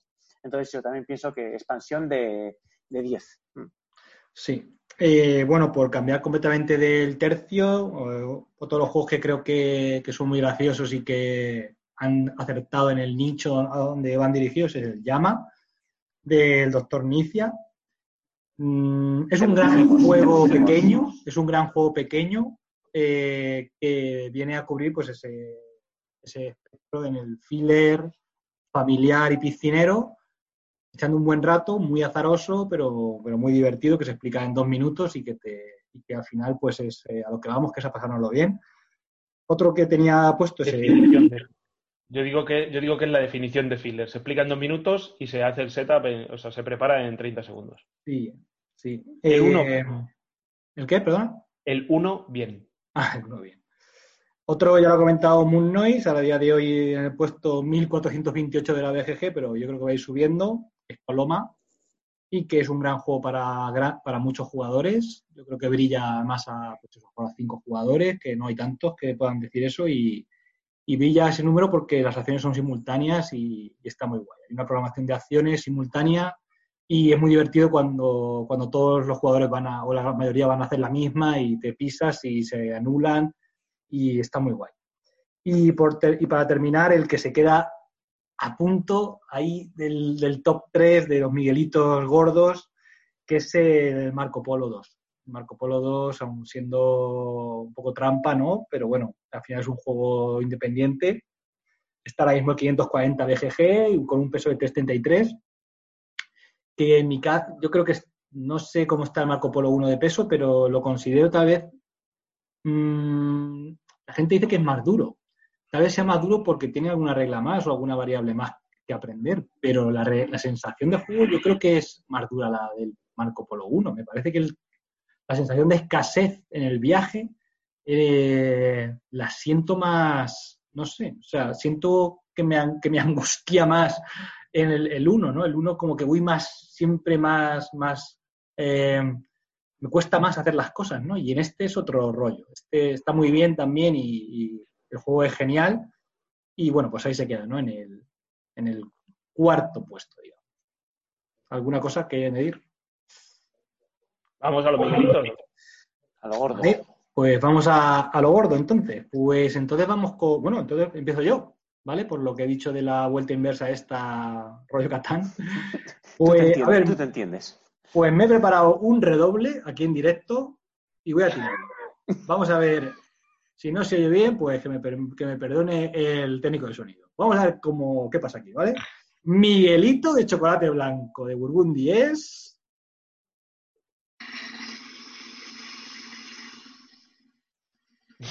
Parece, parece más una, la cisterna del váter. Eso te iba a decir, parece que has tirado de la cadena, cabrón. Es Babilonia. Uh, Babilonia es mi top 3, mi Miguelito de chocolate blanco. Puesto 2247 de la BGG. Eh, casi a punto de entrar en los 2000. Pero bueno, es un peso 256 del el doctor Reina Nicia. Es una maravilla de juego. eh, son tres reglas. Es un tablero mm, donde, bueno, es un tablero que recrea lo que sería la zona del Tigris y Éufrates, un poco llevándonos a, su primer gran juego. Y don- con, es, es básicamente son lo- el, juego tiene los factores clave de los juegos de inicia, que son dos cositas y profundidad. El juego en sí se explica en dos, en 10 minutos, bueno, 10 minutos, no, 5 minutos. Tu turno, en tu turno puedes poner dos fichas diferentes o tres iguales y haces cosas. Eh, y al final, pues es una pues, digamos que es, es muy abstracto, como básicamente todo lo que hace este señor, pues de ahí que sea matemático. Y, nada, eh, lo hemos jugado en familia, lo hemos jugado a dos, a tres, funciona estupendamente, eh, nos encanta, es un, tiene un poco de aroma de ensalada de punto feldiana, que a mí eso me gusta mucho, y eso proporciona también una sensación muy agradable de juego para gente que, que no es muy jugona de primeras, porque enseguida estás eh, pues colocando fichitas y puntuando, porque al final pues vas poniendo tus fichas al, lado de las ciudades y eso te permite puntuar, vas poniendo tus fichitas rodeando figurats y eso te permite puntuar, puntuas por todo, ¿vale? Luego al final, evidentemente, el que entienda mejor el juego y la colocación de, de esas rutas, pues, pues va a hacer mejores combos, pero muy proporciona sensaciones muy, muy agradables en ese aspecto, de un euro medio ligero, y me parece una genialidad. La verdad, gente lo compara con Samurai, dicen que es un poco, la, un poco refritillo de Samurai, pero a mí me parece un, juego genial y bueno, pues ahí está. Mi Miguelito de Chocolate Blanco, mi top 3, pues Babilonia, de- del Doctor Nicia. ¿Habéis jugado? Que es- este lo conocéis. No, no, lo, yo bueno, lo, lo conozco porque todo está tan, tan hipeado últimamente con él eh, que he visto cositas, pero vamos, no, ya no lo sacarás. Muy bien. Yo este es de los que jugaría, pero tampoco me... A mí es que los abstractos no me llaman mucho, entonces... Pero bueno, Samurai, por ejemplo, sí que me, me gustó mucho cuando lo, lo probé en la asociación, lo llevó Salva, creo, y me pareció muy, muy interesante, porque con muy poquito eh, hay muchísimo juego. Además va bien a 2, a 3, a 4. Un juego que, que tiene mayoría si va bien a 2. Muy, muy, muy, muy chulo, muy, muy bueno. Y además tiene ya un montón de tiempo. O sea, eso cuando salió tuvo que ser la revolución. Pues creo que es del año 97, me parece, Samurai. O sea que este, bueno, eh, no juega tanto a las mayorías, sí que podría ser un... con- no es un control de áreas, porque al final es más, bueno, no sé cómo decirlo. Vas rellenando con tus losetas el mapa y a medida que vas rellenando vas cobrando puntos. Pero también los cobra el de enfrente si está bien situado. Eh, creo que si no te gustan las mayorías, o sea, si la mayoría no es tu tipo de juego, este sí puede ser. Vale, es- está muy guay. A mí me parece un juegazo. Y recientemente, bueno, está a 26 euros en Jugamos Otra, que me parece una auténtica risa con lo que estábamos hablando del principio del programa. Vale, pues vamos con el Miguelito de chocolate blanco de Smoker, ¿vale? Su top 3. Espera, espera, te pongo fanfarria. La cadena, con la cadena. Espera, a ver. ¿No quiere? ¿No quiere? ¿No funciona? Vale, Venga, mi, eh, mi Miguelito de chocolate blanco va a ser Commands and Colors Ancients. Eh, bueno, conocéis el, conocéis el sistema, yo creo, vamos, ese sistema del memoir. eh, sí, me seguís oyendo. Eh, decía que era el sistema del memoir, ¿vale? Eh, eh, un sistema utilizado en muchos otros juegos. Yo mi, mi primera experiencia con ese sistema fue el Memoir, que es un juego bien de introducción a los wargames. Bueno, muchos no, dirían que no es un wargame, pero pero sin embargo este tiene un poco más de profundidad y es un juego al que en 2019 le he dado bastantes partidas. Eh, todas online, pero en que he disfrutado bastante. Y es un juego que me apetece seguir dándole porque ya he hecho muchos de los escenarios, pero que tengo ganas de seguir dándole. Y de hecho, uno de mis proyectos para futuro, en algún momento, para el recluta patoso, sería intentar de hacer un programa algún día sobre los Command Colors, pero me gustaría probar otros cuantos más, porque sé que en cada uno las reglas son un poco distintas y entonces hacer un programa un poco dedicado a, explicar un poco las diferencias que hay entre, entre unos y otros, ¿vale? Como entre, bueno, no sé, pues el Ancient respecto al de, al de la Segunda Guerra Mundial, al Memoir, pues ya los cambios son bastantes. O sea que tienes que tener mucho más claro cómo creas tus líneas de frente, las retiradas son muy peligrosas, eh, pues eso. Los líderes, tienes líderes dentro, pues eso. Igual que eso, creo que el de el, napoleónico también está muy, muy, muy bien valorado. Y el medieval también he oído cosas muy buenas, así que me gustaría probarlos para, para eso, para hacer una comparativa. ¿El Ancien de qué es, es eh, Púnicas o qué es? ¿O Peloponeso o qué es? Sí, sí no es Púnicas. Eh, bueno, luego no sé si hay algunos escenarios de alguna ampliación o algo que, lo amplía, pero básicamente son romanos con cartagineses. Son las, las pues eso, las de las, las de Aníbal y demás, vamos, las, las, las guerras, las guerras púnicas, sí. Muy bien. Eh, bueno, eh, decís de clasificación que los estáis diciendo en la BGG, este está 133 de la BGG, que para ser un Wargame no está nada mal. Y está 19 dentro de los Wargames. Muy bien. Yo me gustaría probarlo este, la verdad. Me llama la atención. Vale, pues. yo no he, probado, no he probado la versión física. La gente, todos estos de Command Core siempre hacen la coña de que el coñazo es que tienes que poner unas pegatinas en los, en las en los cubitos de madera porque es de, es de bloques de madera, pero no es con nieblas de guerra, o sea que el otro ve lo que tienes, ¿no? O sea que no está hecho para ah. que lo ocultes. Y entonces te viene con, con, unas pegatinas. Es igual que el memoir, salvo que el memoir lo que pasa es que tienes unas miniaturas y aquí en vez de miniaturas lo que tienes son bloques de madera. Pero tienes que ir poniendo una pegatina en los bloques de madera para saber qué bloque de madera es cada uno. Desde la gente que eso es un infierno el tener que ir pegando las pegatinas tú a mano. Qué curioso, ¿no? Porque realmente la, la, la, mecánica de bloques, la gracia que tiene es eso, ¿no? Que no ves el bloque, que no ves lo que hay detrás del bloque, ¿no? Aquí el bloque es que no tenían para miniaturas. Cuando sacaron los juegos pensaron que era mejor o más sencillo hacerlo con bloques y ya está. Hay vamos, no lo he jugado en el físico, pero por el online y por lo que he visto en alguna foto, hay bloques de dos tamaños. Los líderes tienen un tamaño más pequeñín y los otros son bloques simplemente. Y los bloques son que tienes varios bloques. O sea, si, en un hexágono tienes cuatro bloques, es que digamos tienes cuatro unidades en el mismo bloque. No es simplemente cuando te hacen una baja quitas un bloque.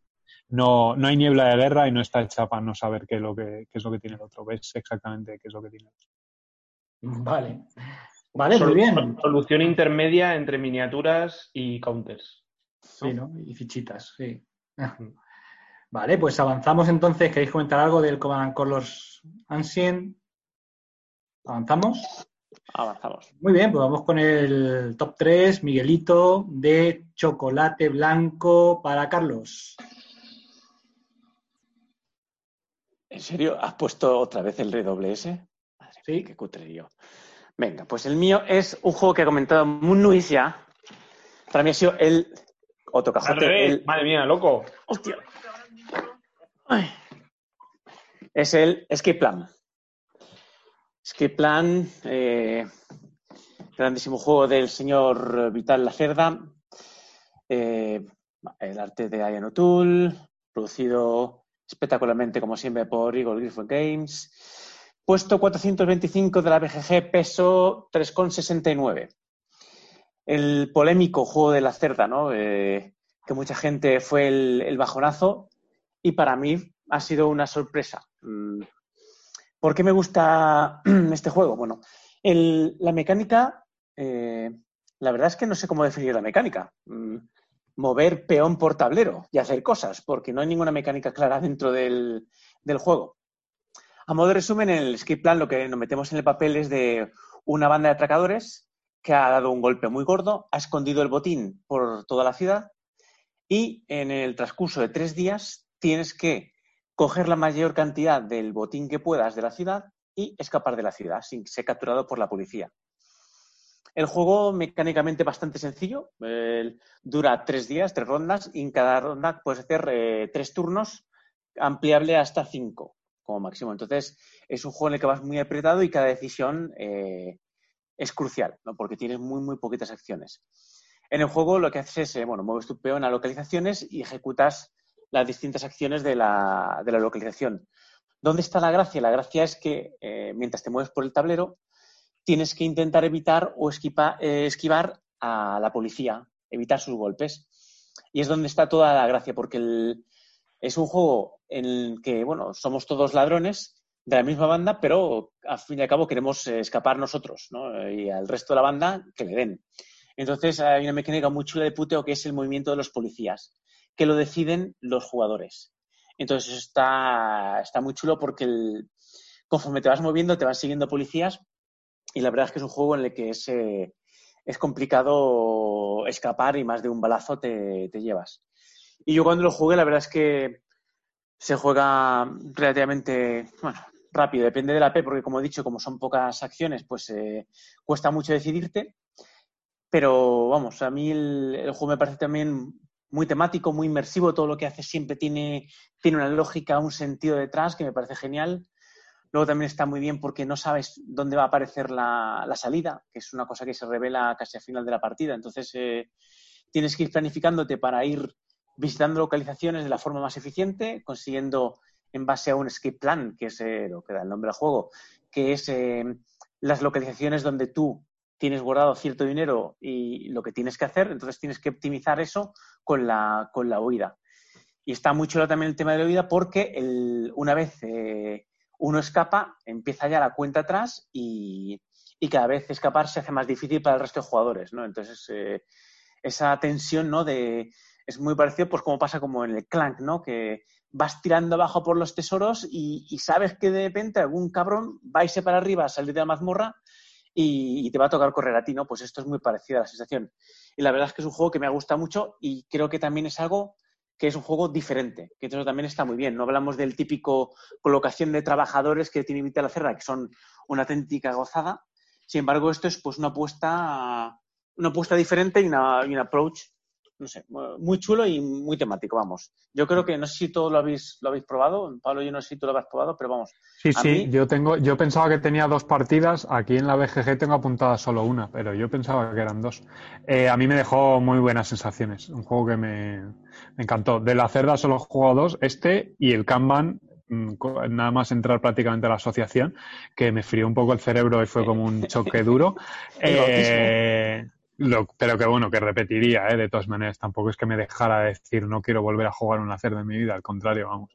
Pero, pero eso, es, eh, eh, era difícil apreciar como un juego tan de primera. Y este, sin embargo, pues eso, me parece estupendo, la verdad. He de decir que Escape Plan me, me encantó, sí, sí todo está muy bien. También por eso, a lo mejor es, primero es más sencillo de entender, o sea que todas las mecánicas, aunque bueno, la explicación tampoco es corta, al final es un juego que hay que explicarlo, que es lo que le han criticado, ¿no? A lo mejor, que es un juego como que, que, que tiende como, bueno, no un filler, pero entenderme como un juego más corto, pero que al final es un juego que le tienes que dedicar el tiempo como de explicarlo y que hay, hay gente que dice como que no merece la pena como el tiempo dedicado a explicar el juego como para luego la experiencia que tienes de juego. A mí me parece que merecía la pena a 100%. Y el hecho de lo de tener el escape plan, de tener como una tarjetita y tenerlo claro, para adentrarte en un juego así y para muchos juegos me parece una cosa estupenda, porque el problema está de los juegos que no sé qué hago y desde el principio estoy como haciendo cosas sin tenerlo claro, el hecho de que tengas una especie de directriz y algo que te, que te marque un poco el camino ayuda mucho, ¿sabes? A, a fluir en la partida, porque al final tienes una dirección, tienes algo que hacer parece una tontería, pero es una tarjetita donde te están diciendo con qué vas a puntuar, mucho más claro, que alguien que te explica y dices, puedes puntuar en esto, en esto, en esto, en esto, en esto, en esto, y tú dices, vale, ¿y ahora qué puntúo? Pero aquí como tienes tu tarjetita, tienes tu plan y sabes en qué vas a puntuar tú más que los demás, vamos, y vas a por ello, eh, Eh, vamos, eso me parece que, está estupendo. Y ya te digo, y, luego temáticamente, bueno, en general creo que los Lacerda están muy bien tematizados, ¿no? De eso tampoco se le puede criticar, ¿no? No son euros de estos en que el tema da igual. Eh, siempre los Lacerda están muy bien. Pero el tema creo que lo consigue relativamente bien, o sea que mola. Mm, sí, sí. Al final esa sensación de escape, de no sé qué, aunque solo sea por la tensión de la policía, por tal, yo creo que lo consigue bastante bien. Yo creo que, el, problema que tiene principalmente es ese que mencionabas, que además lo menciona mucha gente, que es que el juego es complejo porque tiene muchas, muchas capas de complejidad, pero luego no es especialmente profundo. O sea, luego lo que tienes que hacer, tampoco las decisiones, como decía Carlos, al final eh, es más que hay pocas eh, acciones que hacer para, para poder hacerlo todo, o sea, tienes que optimizar mucho, pero Mm, la decisión tampoco es muy compleja de tomar, pero luego tiene muchas capas y al final tienes que explicar un montón de cosas y demás.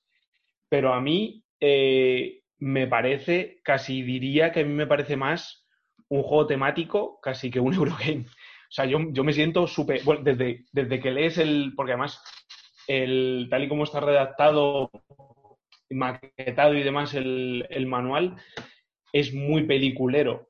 Y, yo jugando ese juego me siento muy en una peli de, estas eh, típicas de, pues de, ladrones que tratan de, escapar con, el botín de la, policía.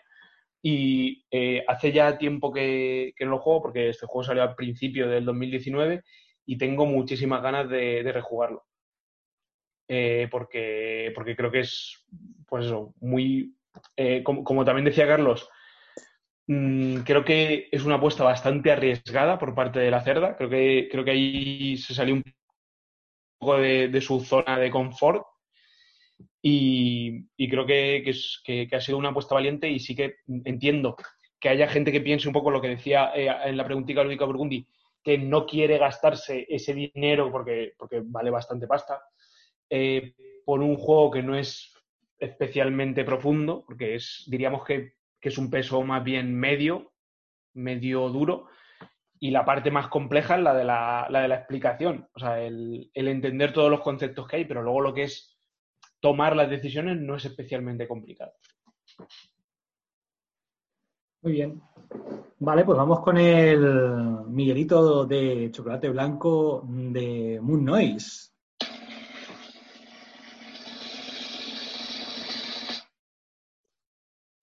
¿Tú dirás?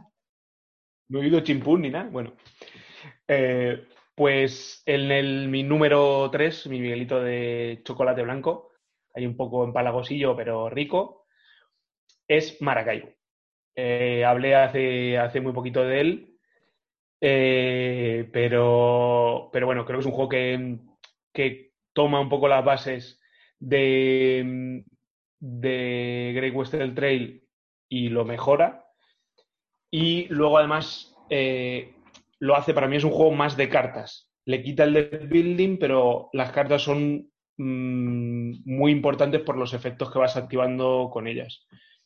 Y bueno, simplemente pues, pues eso, es... Eh, eh, además creo que, como ya dije, no, me voy a meter mucho en, el juego porque, lo, porque hablamos de él en un programa hace poco, pero creo que el hecho de, de haberle metido el pequeño modo historia este eh, hace que tengas ganas de, darle más y más partidas. O sea, de, ver un poco qué, te, va cambiando o qué te, puedes, te puedes encontrar.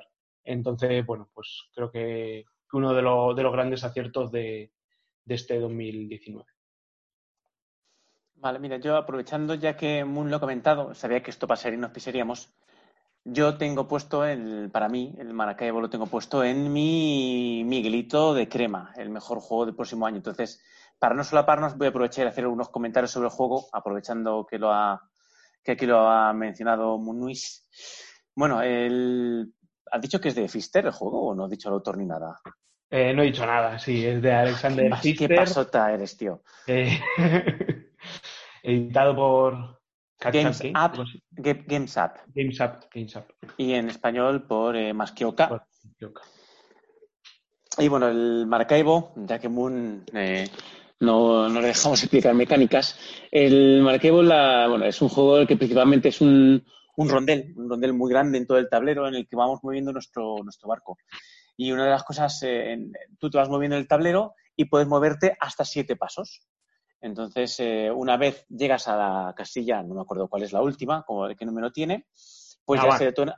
Cuando llegas a La Habana, llegas a La Habana, se detona el final de, de, la ronda. Entonces, lo primero que caracteriza el juego es que el tempo de la partida la marcan los jugadores que eso también está muy chulo, porque eso puede hacer evitar que ciertos jugadores, eh, si se están destacando, pues cortarles un poquito por lo sano. Entonces, eh, tú cuando te mueves en tu barco puedes eh, o ir a ciudades y realizas la acción de esa ciudad, o puedes realizar lo que se llama acciones de poblado, que están sobre todo relacionadas con lo que ha comentado Moon de, de jugar cartas principalmente.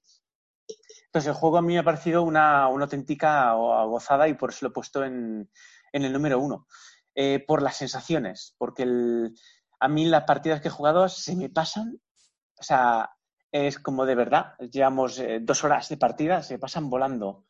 Son, es un juego en el que las últimas rondas siempre lo juego de pie, lo juego de pie. En, la última partida que jugamos además la, eh, esta semana, no, la semana pasada, ah no, el lunes fue, perdón. En la última ronda me acuerdo que Cortes, la pareja, estaba jugando su último turno y estábamos yo y otro compañero Miguel comiéndole la oreja para, para que hiciera cosas, ¿no? Porque el, el juego, una cosa súper chula que tiene es que el, el, grueso principal de la partida final de la puntuación se va a detonar, lo vas a ver cuando se, se sepan las puntuaciones en la influencia de las naciones, ¿no? Hay tres grandes naciones eh, que son Francia, Inglaterra y España, y dependiendo de tu influencia que tengas y la influencia que tengan ellos en el mapa, pues vas a, vas a puntuar unos puntos u otros, ¿no? Entonces, hasta casi al final no sabes la puntuación final de la partida y eso le da mucha, mucha emoción, ¿no? Es como en el, como te pasó a ti, Antonio, con el triquerio, en ese último turno, última ronda en el que la gente empieza a hacer trucos, ¿no? Pues es una asociación del estilo, ¿no? Que es el, grueso de la, de la, puntuación se saca en la, justo la, al final de la partida, ¿no? Y entonces eso está, eso está muy chulo. Y luego que, el, que en general, vamos, a mí las sensaciones que me ha dado, lo que he dicho, es muy, muy buenas. Eh, tengo que jugar muchas más partidas para ver eh, si, no está, si no es un juego que esté un poquito guiado a la forma de jugar. Me refiero, creo que hay ciertas cosas que tienes que hacer, ¿no? Si, si tienes que moverte por todo el tablero, si hay que hacer, yo creo como máximo puedas hacer, lo normal hacer cinco o seis acciones por, por turno, por ronda, y son cuatro rondas. Eh, hay algunas que son casi acciones obligatorias, ¿no? Como la de en algún momento, al menos una vez por ronda, tienes que luchar para ganar influencia en las, en las, con las naciones. Al menos una o dos veces tienes que parar en alguna ciudad para quitarte los discos y hacer las mejoras en tu barco. Entonces, tengo que jugar un poquito más de partidas para ver si, si la forma eficiente de, de jugarlo no es muy telegrafiada, ¿no? No sé, tengo que jugarlo para ver otras formas de, puntuar. Moon, que tú lo has jugado muchas veces, muchas partidas ya y también has jugado en modo historia, no sé si habrás caído en, patrones a la hora de jugar el juego o, más o menos mm. varias en estrategias. A ver, yo creo que, hay una parte fundamental que es eh, más que subir en las naciones, no dejar que el rival se, se, vaya en la influencia de las naciones. Tienes que, sobre todo, eh, yo la, la, gran parte de las partidas eh, estas que echado, sobre todo la, parte de modo historia, es a los jugadores. Entonces a dos tienes que marcar eh, todo el rato al, al, otro jugador porque en el momento que alguien se va, eh, se pone a colocar marcadores de influencia y, y, te, funde. Entonces, la, la, opción es o seguirle o ir totalmente a otro que, que, no vaya él y, digamos, hacer, hacerle la, la, contra por ahí. Pero, pero sí, o sea, por ejemplo, eh, yo he oído críticas al track de exploración, que es verdad que el track de exploración pues un poco más un complemento, no es, no, no es tan importante, pero en una partida concreta pues te puede, te puede marcar la diferencia. Entonces, bueno, yo, yo la verdad es que como no soy tan analítico en ese sentido de analizar las diferentes estrategias y demás, eh, pues no me, no, me, preocupa demasiado porque tal y como, como, es el juego, pues eh, simplemente lo disfruto y me, y me, lo paso bien. Sí que es cierto que yo creo que, que la parte de la, influencia de las naciones es la que más puntos da y al final es la, es la parte clave. Eh, yo veo que, sí que es importante eh, quitarse discos, como, como, dices, pero también en muchos casos eh, a lo mejor es más interesante ir parando en muchos pueblos si tienes un motor económico fuerte y bajarte muchas cartas, porque las cartas también dan muchos puntos. Entonces, bueno, no es que haya una única línea.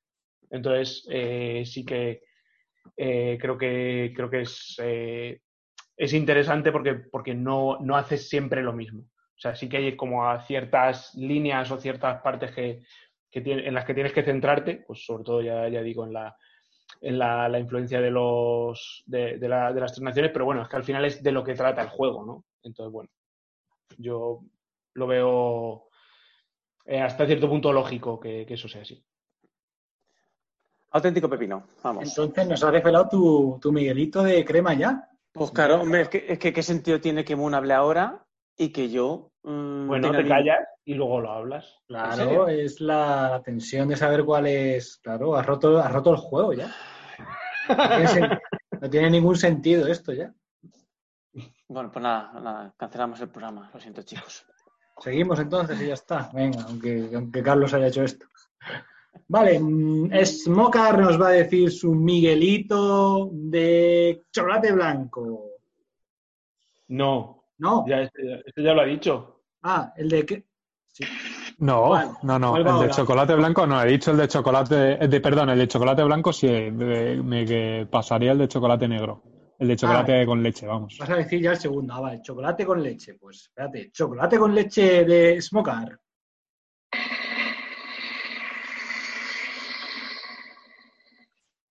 Smoker. Eh, mi Miguelito de chocolate con leche es Combat Commander Europa.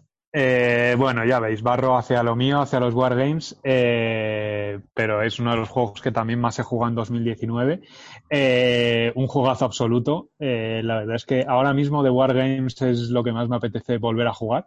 Lo que pasa es que en 2020, por las circunstancias vitales y, y pandémicas, no no, no ha sido posible y es una pena porque tengo muchísimas ganas de volver a jugar el juego. En 2019 le di unas cuantas partidas, no sé cuántas, eh, lo voy a decir, le di 10 partidas, no está mal. Eh, y, pues eso, tengo unas ganas, la verdad, locas de, volver a jugarlo. El juego ya lo he comentado, de hecho creo que hicimos un recluto un recluta patos hablando concretamente del juego. Eh, pero bueno, un wargame muy recomendado, un poco más moderno que muchos, es de, de hexágonos y de mover fichas, pero funciona con un sistema de cartas muy, muy interesante muy novedoso. No tiras dados, sino que todo funciona a través de las cartas. Y es un, pues eso, es un juego que para mí, habláis de esto de peliculero y claro, bueno, decir que el Escape Plan yo ya digo, creo que está muy tematizado, pero para mí peliculero me parece este juego en que de verdad lo estás viviendo completamente. Eh, esa sensación de verdad de... Mm, táctico 100%. Tienes que estar reaccionando a cada cosa que pasa, ¿sabes?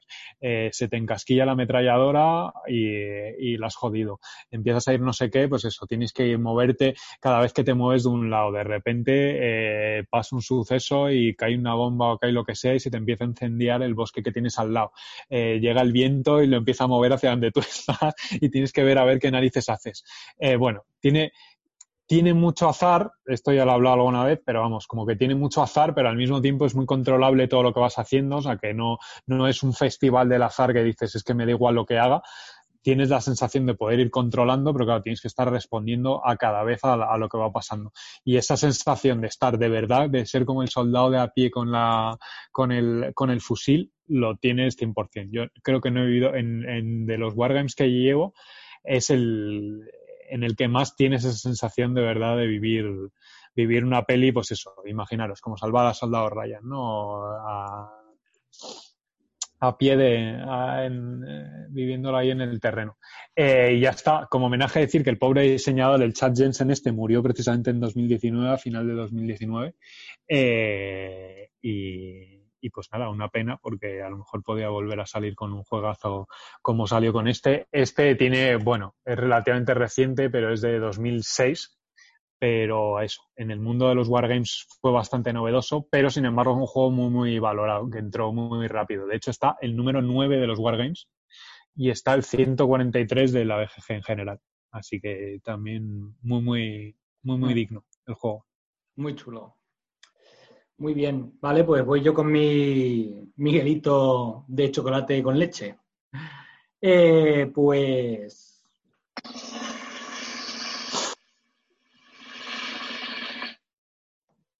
The Crew, la tripulación. Juego de Beer está, ya está en el 88 de la BGG, eh, con un peso de 2 del autor, supongo que no alemán, no lo sé, o americano, Thomas Sin. Eh, bueno, pues eh, es un juego de bazas cooperativo y nada, es una vuelta de tuerca al, sistema de bazas tradicional que lo hace una delicia y igual es un juego de corte más o menos familiar, diría yo, eh, que te va a proporcionar un vicio tremendo. Y, y lo pongo en el número 2 como Miguelito de chocolate con leche porque por esta razón. Es un juego que apetece jugar, que te puede dar para una partida rápida de 10 minutos o te puede dar para una noche de juego de dos horas. Y eso es espectacular. Eh, con quien lo he sacado lo han flipado. A mis primas les ha encantado, a mi mujer le ha encantado, a mis padres lo han jugado mi padre, como siempre, para este tipo de cosas era en plan, ¡uh, qué fácil, ¿no? pero bueno. Eh, pero en general, un juegazo, o sea, yo creo que es lo que, lo que se pide, ¿no? Cuando vas a, enfrentarte a un juego así, pues eso, ¿no? Que, te pique, que te apetezca jugarlo y que, que al final junte a gente en una mesa y pases un buen rato y, me parece una genialidad este giro hacia, lo, hacia un modo cooperativo que totalmente inesperado, que nadie se esperaba y, que funciona, ¿no? Y no sé, grandísimo acierto y, y bueno, pues ahí está mi número dos. Eh, Habéis jugado todos, ¿no? ¿O no? Pablo, tú. Sí. No, yo, no, no, yo no. Yo he oído hablar de. Bueno, de hecho, yo creo que las primeras veces que oí hablar fue a David Arribas, ¿no? En Bislúdica, que empezaba a comentarlo, que lo había comprado y que hablaba maravillas. Y luego ya, claro, cuando lo han traído aquí, pues ya no he parado de oír hablar. Bueno, entre otros Sí. vosotros que lo, lo comprasteis unos cuantos. No, tengo muchas ganas ¿eh? de probarlo. No, no. Está muy guay. El tema yo creo que explotó cuando la gente vino de ese. La gente ahí lo Sí. compraría pues baratito y, y empezaron a darle partidas y enseguida corrió como la pólvora. Que era un, El gran, el gran tapado de ese, ¿no? Fue, fue bautizado. Mm. El, de- el gran- el gran tapado que ha sido eh, que ha sido Spider Jars. O sea que. El es el gran tapado de antes de Essen, porque en Essen acabó en el top de los. había como- hay un sistema Sí, ahí sí. de votación en directo, ¿no? En caliente, y ahí acabó el número uno. O sea que, que después de Essen se vio que, que era un juego potente. Yo Mm. no lo he probado, mm, me gustaría probarlo, pero creo que la gracia la tiene el- la campaña y no me veo jugando una campaña cuatro personas, que es lo, lo óptimo de esto, así, o sea, No, No no sé. creas, Moon. Yo creo que no hace falta campaña. Directamente es tú te sientas y echas la- las misiones que tú quieras echar, hasta que quieras cortarlo. O sea, no, no te hace falta apuntar si fui más eficiente o menos eficiente en tal misión. Tú escoges, venga, vamos a echar tantas misiones. Venga, a partir de la 10. Venga, de la 10 a la 20. A ver cuánto si lo hacemos. Sí. no sé. A ver, me gustaría probarlo por- porque, no sé, todo el mundo habla maravillas de él, pero no me llama especial. Bueno, a ver, los cooperativos en general no me llaman y de bazas cooperativos como, no sé. Moon, Moon, Moon, como influencer que eres, tienes que hablar de The Crew, porque todo el mundo habla de The Crew. Me da, Eh, me da, me da igual. De lo influencer que se. Me da- no, al revés, es por la influencia de los demás me gustaría probarlo, por yo qué sé, por decir, he probado The Crew, pero Vas de hipster, vas de hipster. me llama, vamos. Vale, pues entonces enlazo yo por dar la vuelta inversa con mi Miguelito de crema. No, no, Pero espérate, espérate. que- que ¿No? ni Moon ni yo hemos dicho nuestro de, pla- de, de chocolate blanco. Entonces, ah, de- vale, de vale. chocolate con leche. Ah, es que me has hecho el lío cuando has empezado a hablar. Vale, vale, ya, ya sé por dónde ha fallado la cosa. Ya sé que me está fallando algo. Como te has metido con el tuyo. Vale, vale, vale. Entonces, vale, pues entonces vas tú, Carlos, ¿no? Voy yo. No, pero déjale, No. pobrecito. me- me- digo el de chocolate y así el, ya que, ya que el de crema nos lo hemos desvelado, que por lo ¿quién menos va? diga, ¿Quién va diga el último, el segundo. Ah, venga, vale, pues entonces vas tú, Moon, ¿no? Pues espera. Venga, yo, Espérate, Yo- redo- yo- redo- redoble.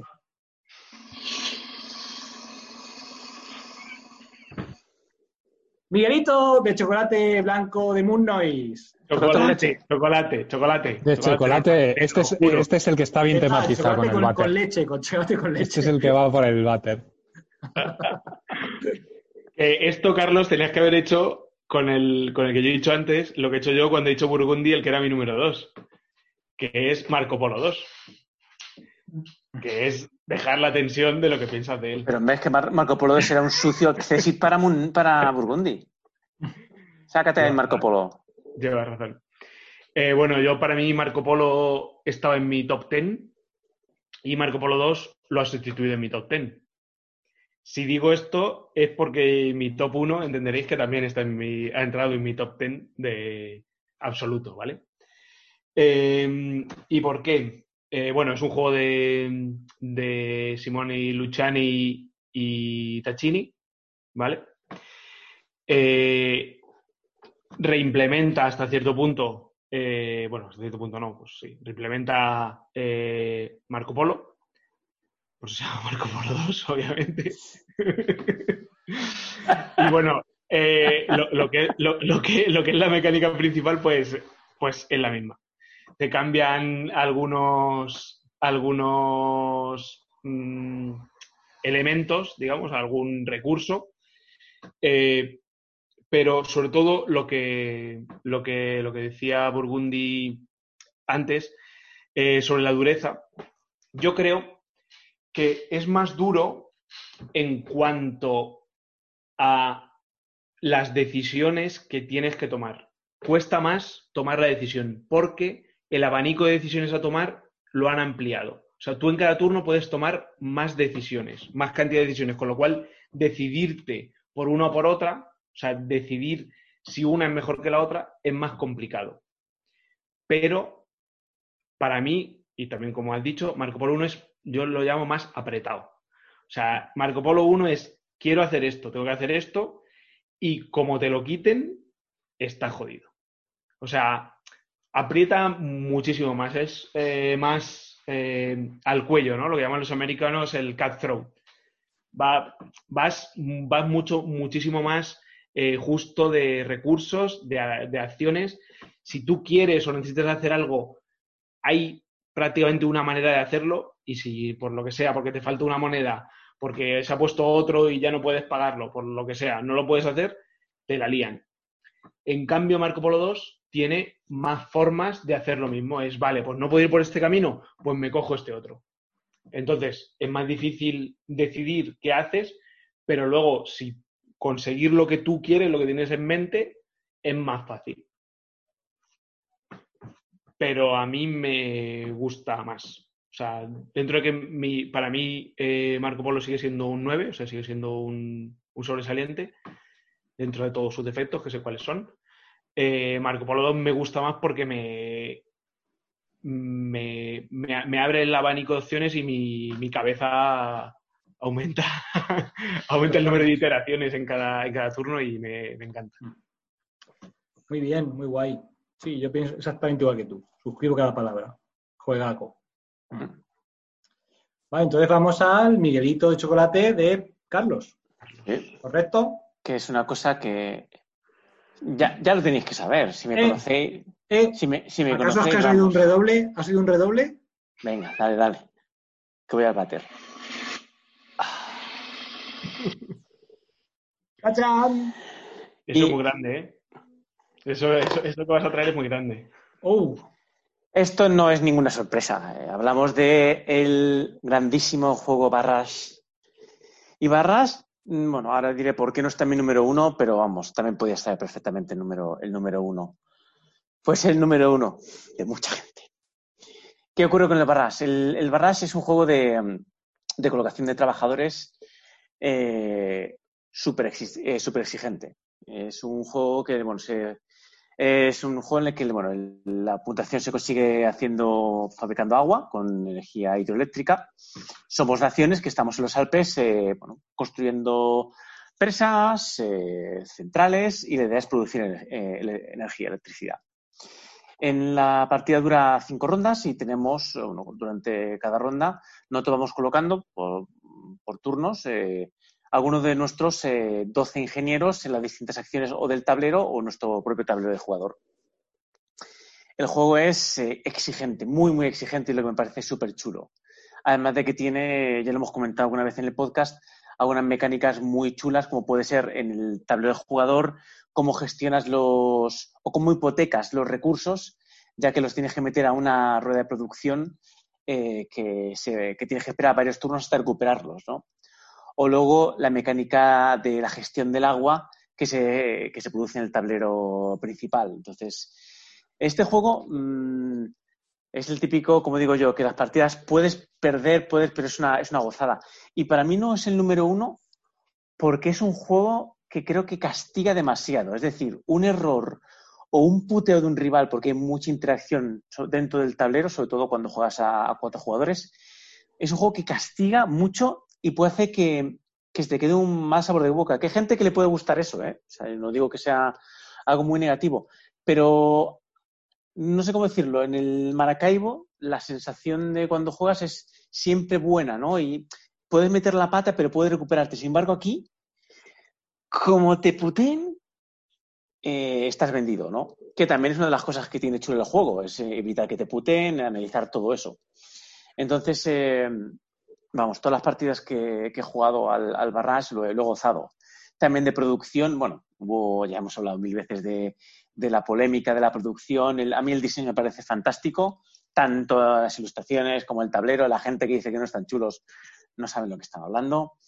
Y la producción en general, si no fuera por, como fuera campaña Kickstarter, sería una, una, producción que también que es bastante, bastante buena. Entonces, para mí, eh, vamos, el, muy, muy cerquita de que puede haber sido el, el Miguelito Crema, es este, este Barrage. Muy bien. Entonces, ¿ahora quién va? Que me he perdido ya. Puedes, puedes. tú el que dabas del turno, tío. No sé, es que tu sistema este de ronda inversa no me Es que mi, mi sistema lo ha roto eh, Carlos cuando ha empezado a decir que tal igual. Así que, eh, bueno, hemos dicho todos ya el top 2, Miguelito de chocolate. Correcto. Sí. Entonces nos vamos al top Carlos, 1. Carlos ha hecho crema. Vale, entonces nos vamos al top 1, Miguelito, de crema, ¿no? Uh -huh. Sí. Venga, pues no tengo ni idea quién va. Venga, lo digo Pues, yo. ¿O venga, qué? dale. O lo digo, lo, di- o lo dice Pablo y, y- y nosotros dos decimos el uno. Podéis hablar ya del uno, que es el mismo ya. que acaba de salir. Encadenar ya, no, no vais a volver ya. No sé La qué los tensión remolones. esta- La tensión esa, por lo menos así el mío es la sorpresa real, porque lo vuestro poco tiene de sorpresa. Vale, pues venga, con el mi número uno. Mi número Miguelito uno, de que crema nadie, que nadie se es- espera. Miguelito de crema Para. está poniéndose la- el redoble. Es que no sé qué pasa con YouTube.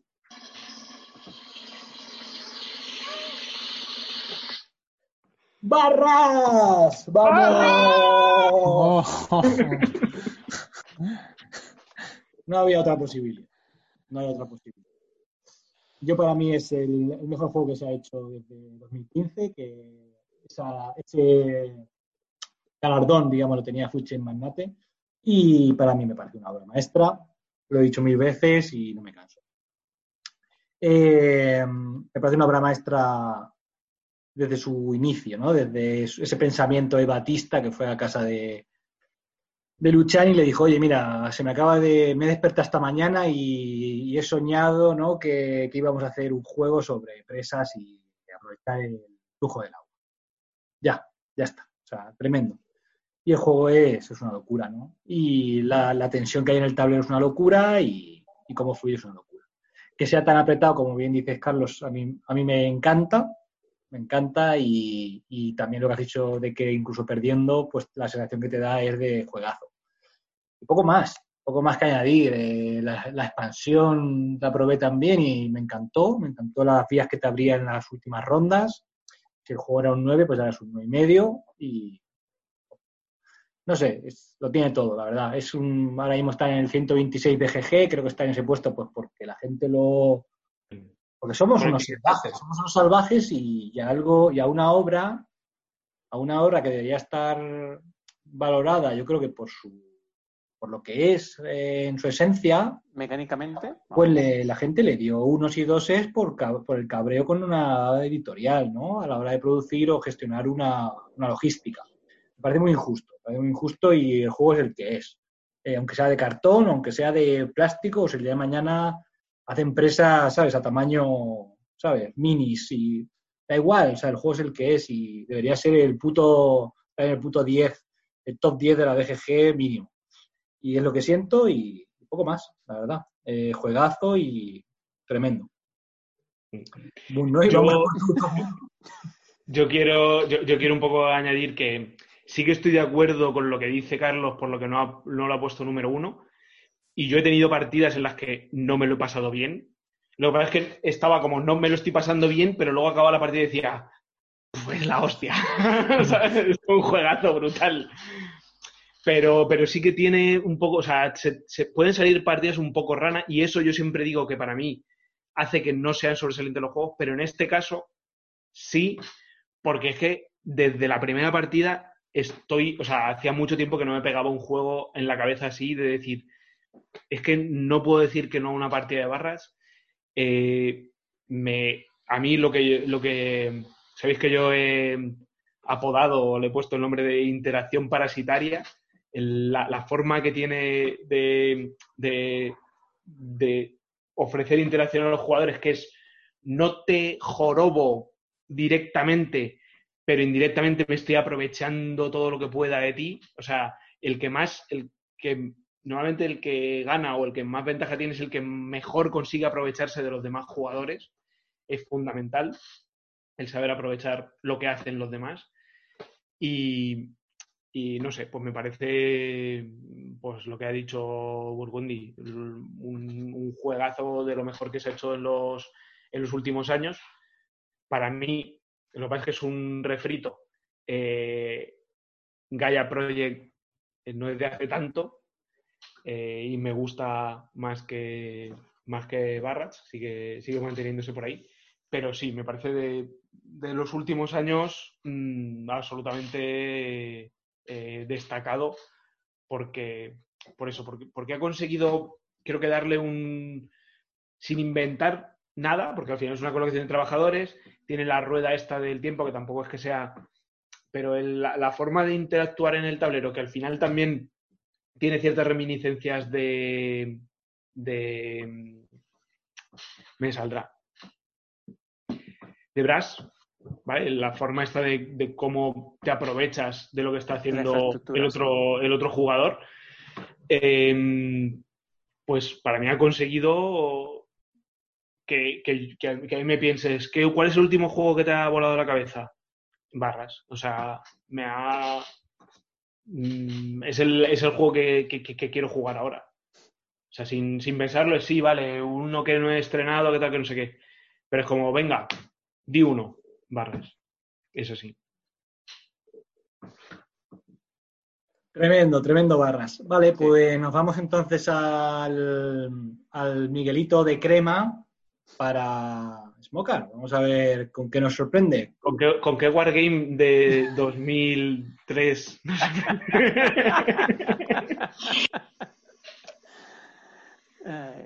No oigo la cadena, no oigo ahí en la cisterna. ¿Qué pasa? ¿No? ¿No se ¿Te has oye? olvidado? me, me Sí, estaba riendo yo. Lo he puesto, lo he puesto. A ver, espera, Ah, vale.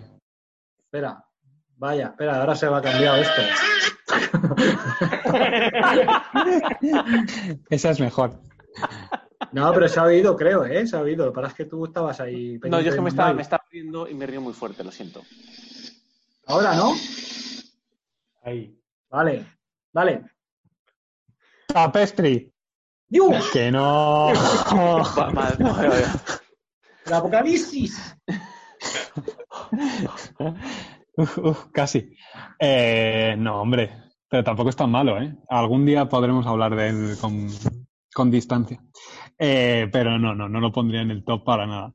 Eh, bueno, ¿qué juego voy a poner en el top? Eh, pues no, ¿qué, ha dicho Moon? ¿Que me voy a, a- al 93 o al este? No, no, me voy a ir todavía más, más lejos. El Blood Bowl, cómo no, ¿sabes? Para mí, juego de 2019 total. Empecé jugando la liga, no había jugado prácticamente nada y en 2000, vamos, he jugado la liga de, del año 2019.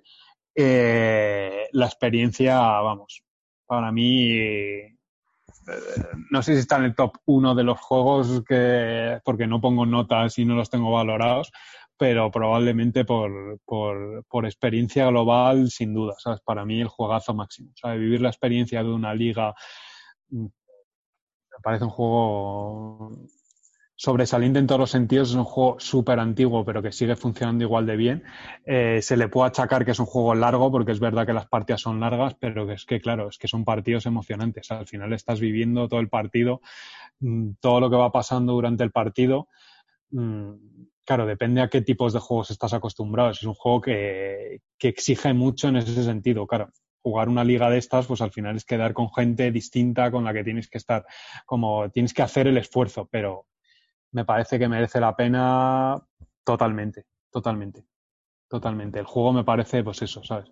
Eh, porque tiene profundidad, al final si te metes es un juego bastante absorbente, eh, tienes que saber de estrategias, el que juega bien sabe jugar muy bien, pero al mismo tiempo es un juego muy divertido, donde el azar y las experiencias y lo que pasa, de estos juegos en que te acuerdas de las partidas porque pasan cosas en los, en los partidos que, que son emocionantes.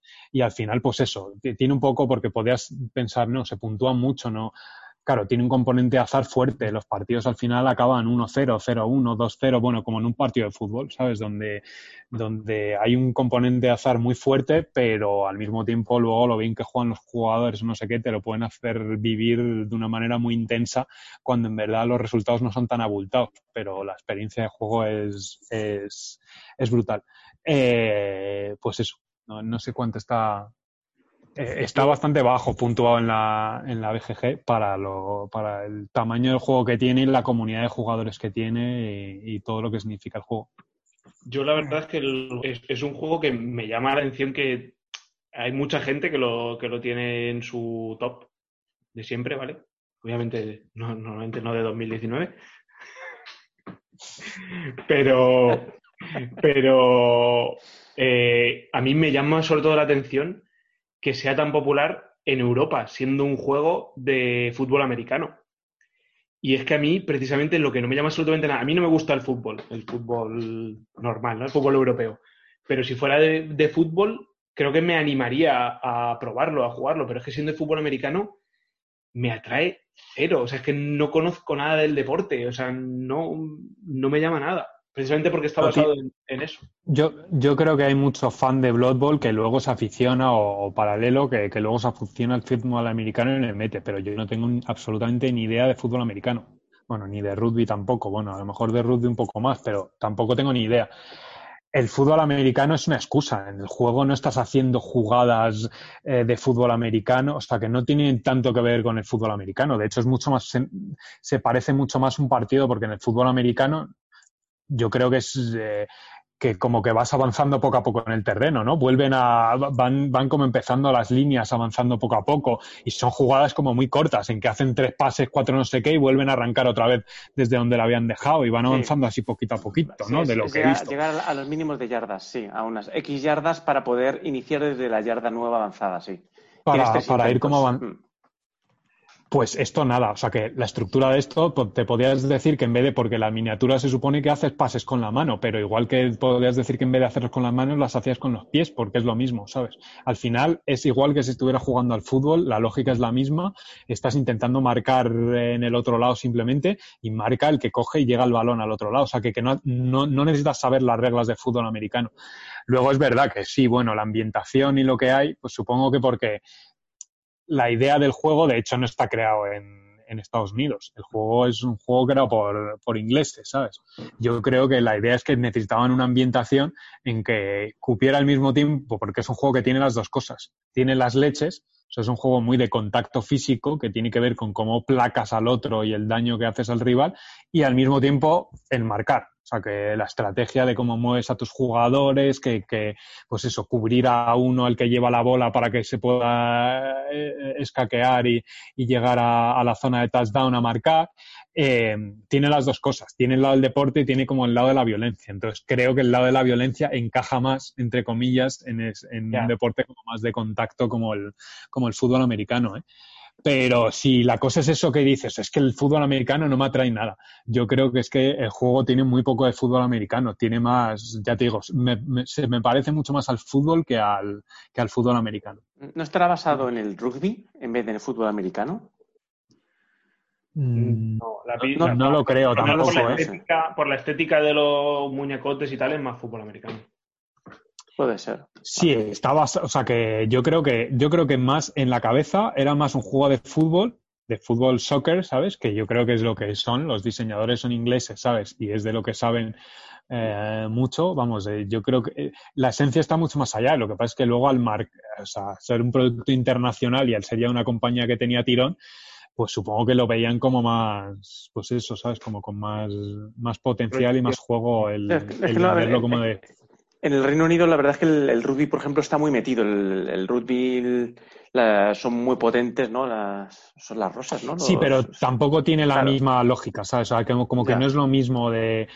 Aquí no tienes tanta la cosa de la melee y que todos se vayan pegando al mismo tiempo, ni tienes la cosa de marcar entre dos palos, que tienes como que darle y hacerla marcar, que hay diferentes maneras de marcar. Mm. No sé, ya te digo, es que es muy sencillo, es como de el juego consiste en llegar a coger el balón y que un jugador llega al campo contrario y marca en el juego. Eh, en el... Que intente llegar al contrario, ¿no? Sí, que, sí, claro, esa es la historia, ¿sabes? Que al final es, eh, es complicado y tienes que hacer toda la estrategia como para protegerle e intentar que llegue. Esto para ganar el partido que da puntos, pero luego en la liga van, vas subiendo puntos en función de lo que más puntos da es llegar a marcar pero lo que hace es subir a tus jugadores experiencia y les da muchos puntos, una de las cosas que más puntos da, es turrar, efectivamente, ¿sabes? Es turrar. Es, es lesionar a jugadores rivales, ¿sabes? Te dan puntos y llegas a lesionar a jugadores rivales. Qué bonito. algún, día tienes que hacer un programa un poquito en profundidad, ¿no? Porque tengo curiosidad para ver cómo funciona, porque creo que es bastante también azaroso, ¿no? Con dados, ¿no? Entonces, sí, sí, sí. Algún día puedes es una gestión Sí, eh, bueno, de hecho, eh, han, bueno, anunciaron, ya lo anunciaron, pero ahora han salido filtraciones ya, van a salir una nueva, una nueva caja y un nuevo reglamento por parte de Games Workshop y si queréis cuando salga lo hacemos, a ver si se puede venir Manhollow, que, que es bastante fan del, del juego y porque yo ya digo, sí, estoy, estoy flipado, pero que no tengo tanta experiencia eh, y en la liga en la que jugamos hay gente que, es bastante pro y que juega mucho, que va a muchos torneos en España, que puntúan. Hay una federación, hay la NAF, rollo, los jugadores están, están eh, ¿cómo se dice? Eh, federados, ¿no? Hay una federación de jugadores y un sistema de puntos y demás que, que, hacen. Y sí, es un juego, es un juego azaroso, pero en verdad todo es la gestión del azar el que juega muy bien es el que sabe exactamente medir eh, el riesgo de cada acción que está haciendo. Entonces tú puedes ir haciendo muchas acciones hasta que en un momento la cagas. Entonces todo está en el orden en que vas haciendo las acciones y cuál es más arriesgada que no, que te puede salir más a cuenta ir midiendo el riesgo todo el rato de lo que puedes hacer. Es un, eh, luego está el azar, ¿sabes? Que puede pasar de todo. Pero a la larga, el que sabe jugar se, se, nota, se nota claramente, porque colocas bien a tus jugadores, eso, minimizas el riesgo. Dicen que es un juego que eso, el que mejor juega es el que menos tiradas tiene que hacer.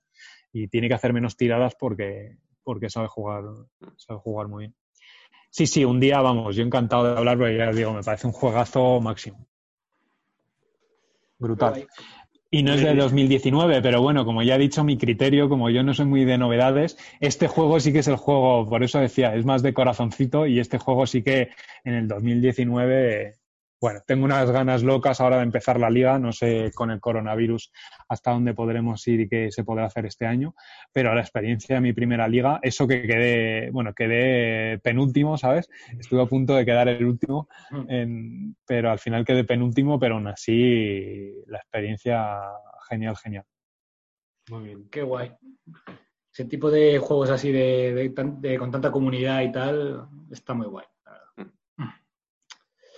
Pues vale, pues esto ha sido nuestro, nuestros Miguelitos de la ronda.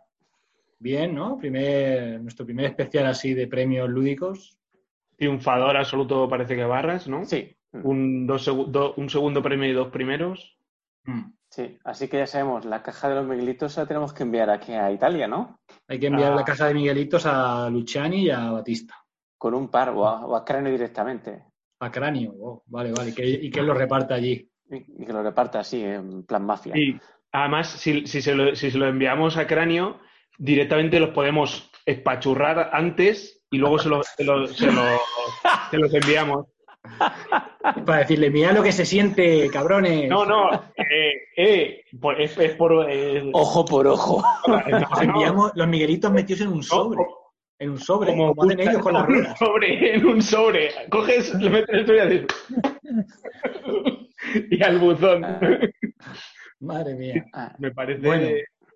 Me gustaría hacer un, un llamamiento a nuestros oyentes y que nos dejen en los comentarios de donde quieran, en iBox, en YouTube o, en- o por Twitter, pues qué les ha parecido, si añadirían alguna cosa o, que, o sus propios tops, que nos encanta escuchar los tops de la gente.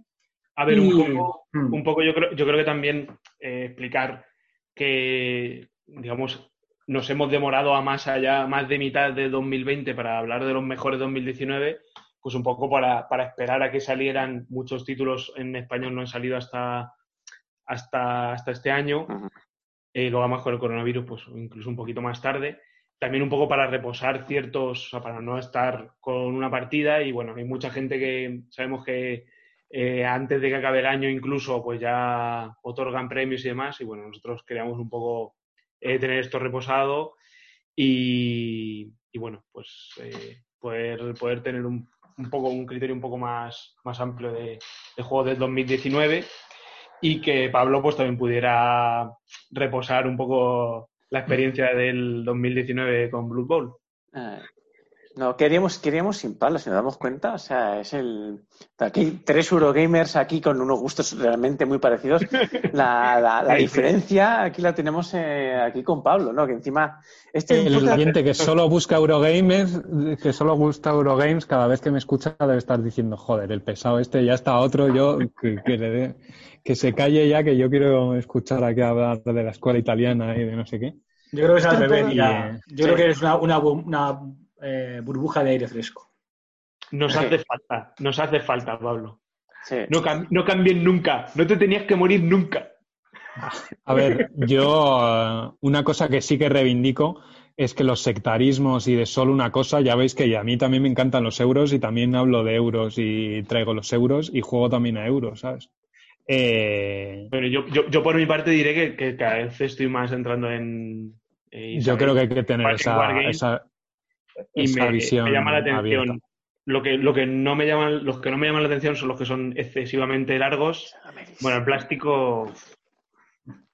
Te está enseñando Carlos un Cthulhu. Sí. Yo, por ejemplo, a la parte más de. A ver, yo lo que pasa es que soy muy malo con los dados, me, me- me da mucha rabia el azar, el, el yo tratar de hacer las cosas bien y por culpa de eh, temas de azar, pues eh, liarla. Que también me di cuenta que, por ejemplo, en los Wargames hay mucho más azar que en, que en un euro normalmente, pero, pero bueno, al final eh, marca mucho también toda la parte estratégica y demás. Y mm, el pensar que, que hay una parte temática dentro del azar, ¿no? Porque al final un tiro, pues está claro que al final, pues eh, un francotirador va a acertar más porque se supone que está más entrenado a eso, pero al final puede fallar también, ¿no? Y no sé, me como, que lo veo algo más, más lógico y, y lo, lo tolero, lo tolero más el azar ahí en, en, lo- en los Wargames. Yo creo que hay que disfrutar de todo, de vivir la aventura de como si estuvieras viviendo un juego en primera persona y de hacer un puzzle también puedes disfrutar de simplemente hacer el puzzle, ¿sabes? Mm. Yo la sensación es el que es muy purista. En el mundo de los wargames, a mí, bueno, sí, eh, algún día hablaremos como más profundo, pero es de risa, ¿sabes? Los, los que son aquí, porque les escuchas, y es que al final ves, lo gracioso es que cuando tocas un poco de todo, ves como los perfiles y ves las, las caricaturas, ¿sabes? Y, a la gente, y al final la gente son caricaturas de sí mismos y de lo que, de lo que dices. Es que te- eso, en cuanto tomas un poco de distancia, te, te hace gracia, ¿sabes? Ver las, Mm. ver las actitudes de la gente. Y con, lo- a ver, con los wargamers se, se ve especialmente porque los wargamers ya es que son, pues eso, son casi una parodia, ¿no? Esta idea como del, del viejuno Purismo, ahí. purismo, sí. Pues eso, es su propia palabra que les define, ¿no? Groñar aquí, el, el, el, el gruñón, ¿no? Es el viejo gruñón que solo con sus historietitas, que cualquier cosa que le saques de ahí no va a ser no sé qué, tal, ese perfil, ¿no? Encima es viejo, ahí sí que en el mundo de los wargames no hay mujeres, ¿sabes? Eh, eso, o sea, eh, esa- pero bueno, he de decir que, que también se podría sacar la caricatura de los Eurogamers, ¿eh? también de los mueve cubitos. Mm.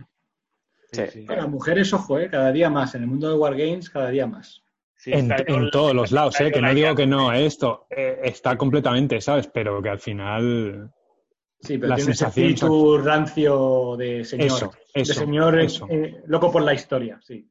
Eso, ¿sabes? Y, no, y que hacen gala de eso, ¿sabes? Que les gusta ser como. le- Les gusta ser rancios, ¿sabes? Pero en todo, ¿eh? Al final, en opiniones, o sea, que es una generalización, ¿sabes? Pero en, Sí. en todas las opiniones de la vida hay una cosa así un poco. Pero luego es eso, es una parodia, porque luego ves mucha gente que juega de todo y que. Yo, por ejemplo, uno de los juegos que más ganas le tengo, que está a punto de, bueno, no está a punto, pero está ya en producción, es el nuevo Successors, que es un juego para, me parece que son hasta cinco jugadores, y espero veros ahí en, la, en el tablero de juego con- conmigo, porque creo que lo vamos a disfrutar. Además, es uno de esos juegos que se juega, eh, que, es, que brilla al, man- al máximo número de, personas. Y es un wargame de de, que se puede jugar en una mañana, en tres o cuatro horas yo creo que se puede jugar bien. A lo mejor más, cuatro, bueno, una mañana larga. Y veo a Moon Noise ahí tirando dados, yo creo, intentando ser el sucesor de Alejandro Magno. Yo a mí, ¿sabes lo que me pasa? Que a mí los wargames, sobre todo, me, eh, mm, me interesan, o sea, los que me llaman la atención son a dos jugadores. Porque el problema que tengo es que cuando hay más jugadores es cuando se eh, llega el punto del por qué a mí. Yo es que he tenido muy mal, muy, yo he tenido muy malas experiencias jugando a RIS, precisamente por eso, porque es como el cuando yo y en otras ocasiones otra persona se lo ha tomado a personal el que tú vayas eh, a atacar a una persona. Entonces, mm, esa parte no me gusta mucho, es el decir, y, a- y ataco, y voy, y, por- ¿y por qué vas a por mí? ¿Sabes? Eh, ¿sabes? Es como, te lo llevas un poco a lo personal y tal, y eso, eso es lo que no me... Pero a dos jugadores siempre Me- van a por ti. ¿Eh? A dos jugadores siempre van a por ti. Claro, pero a dos jugadores es como, ¿por qué vas a por mí? Porque eres el único al que... a- eres mi único rival, tengo que ir a por ti, ya No está. Ah, No hay discusión, no hay una nada personal entre. Bueno, Entonces, pues nada, te aguantas y juegas al Successor cuando llegue. Y ya está, aunque sea una. Aunque sea para comentarlo aquí en el podcast. venga. Correcto.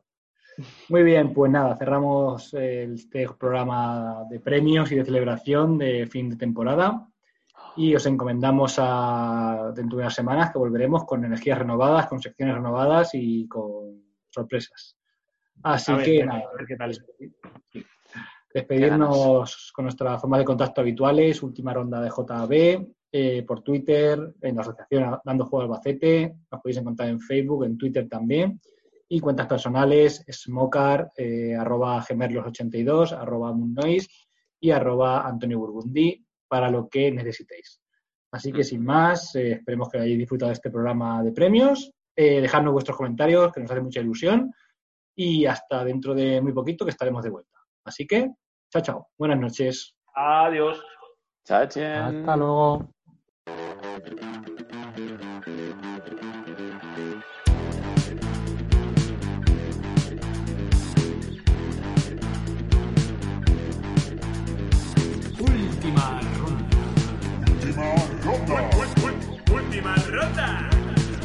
Ha ha ha.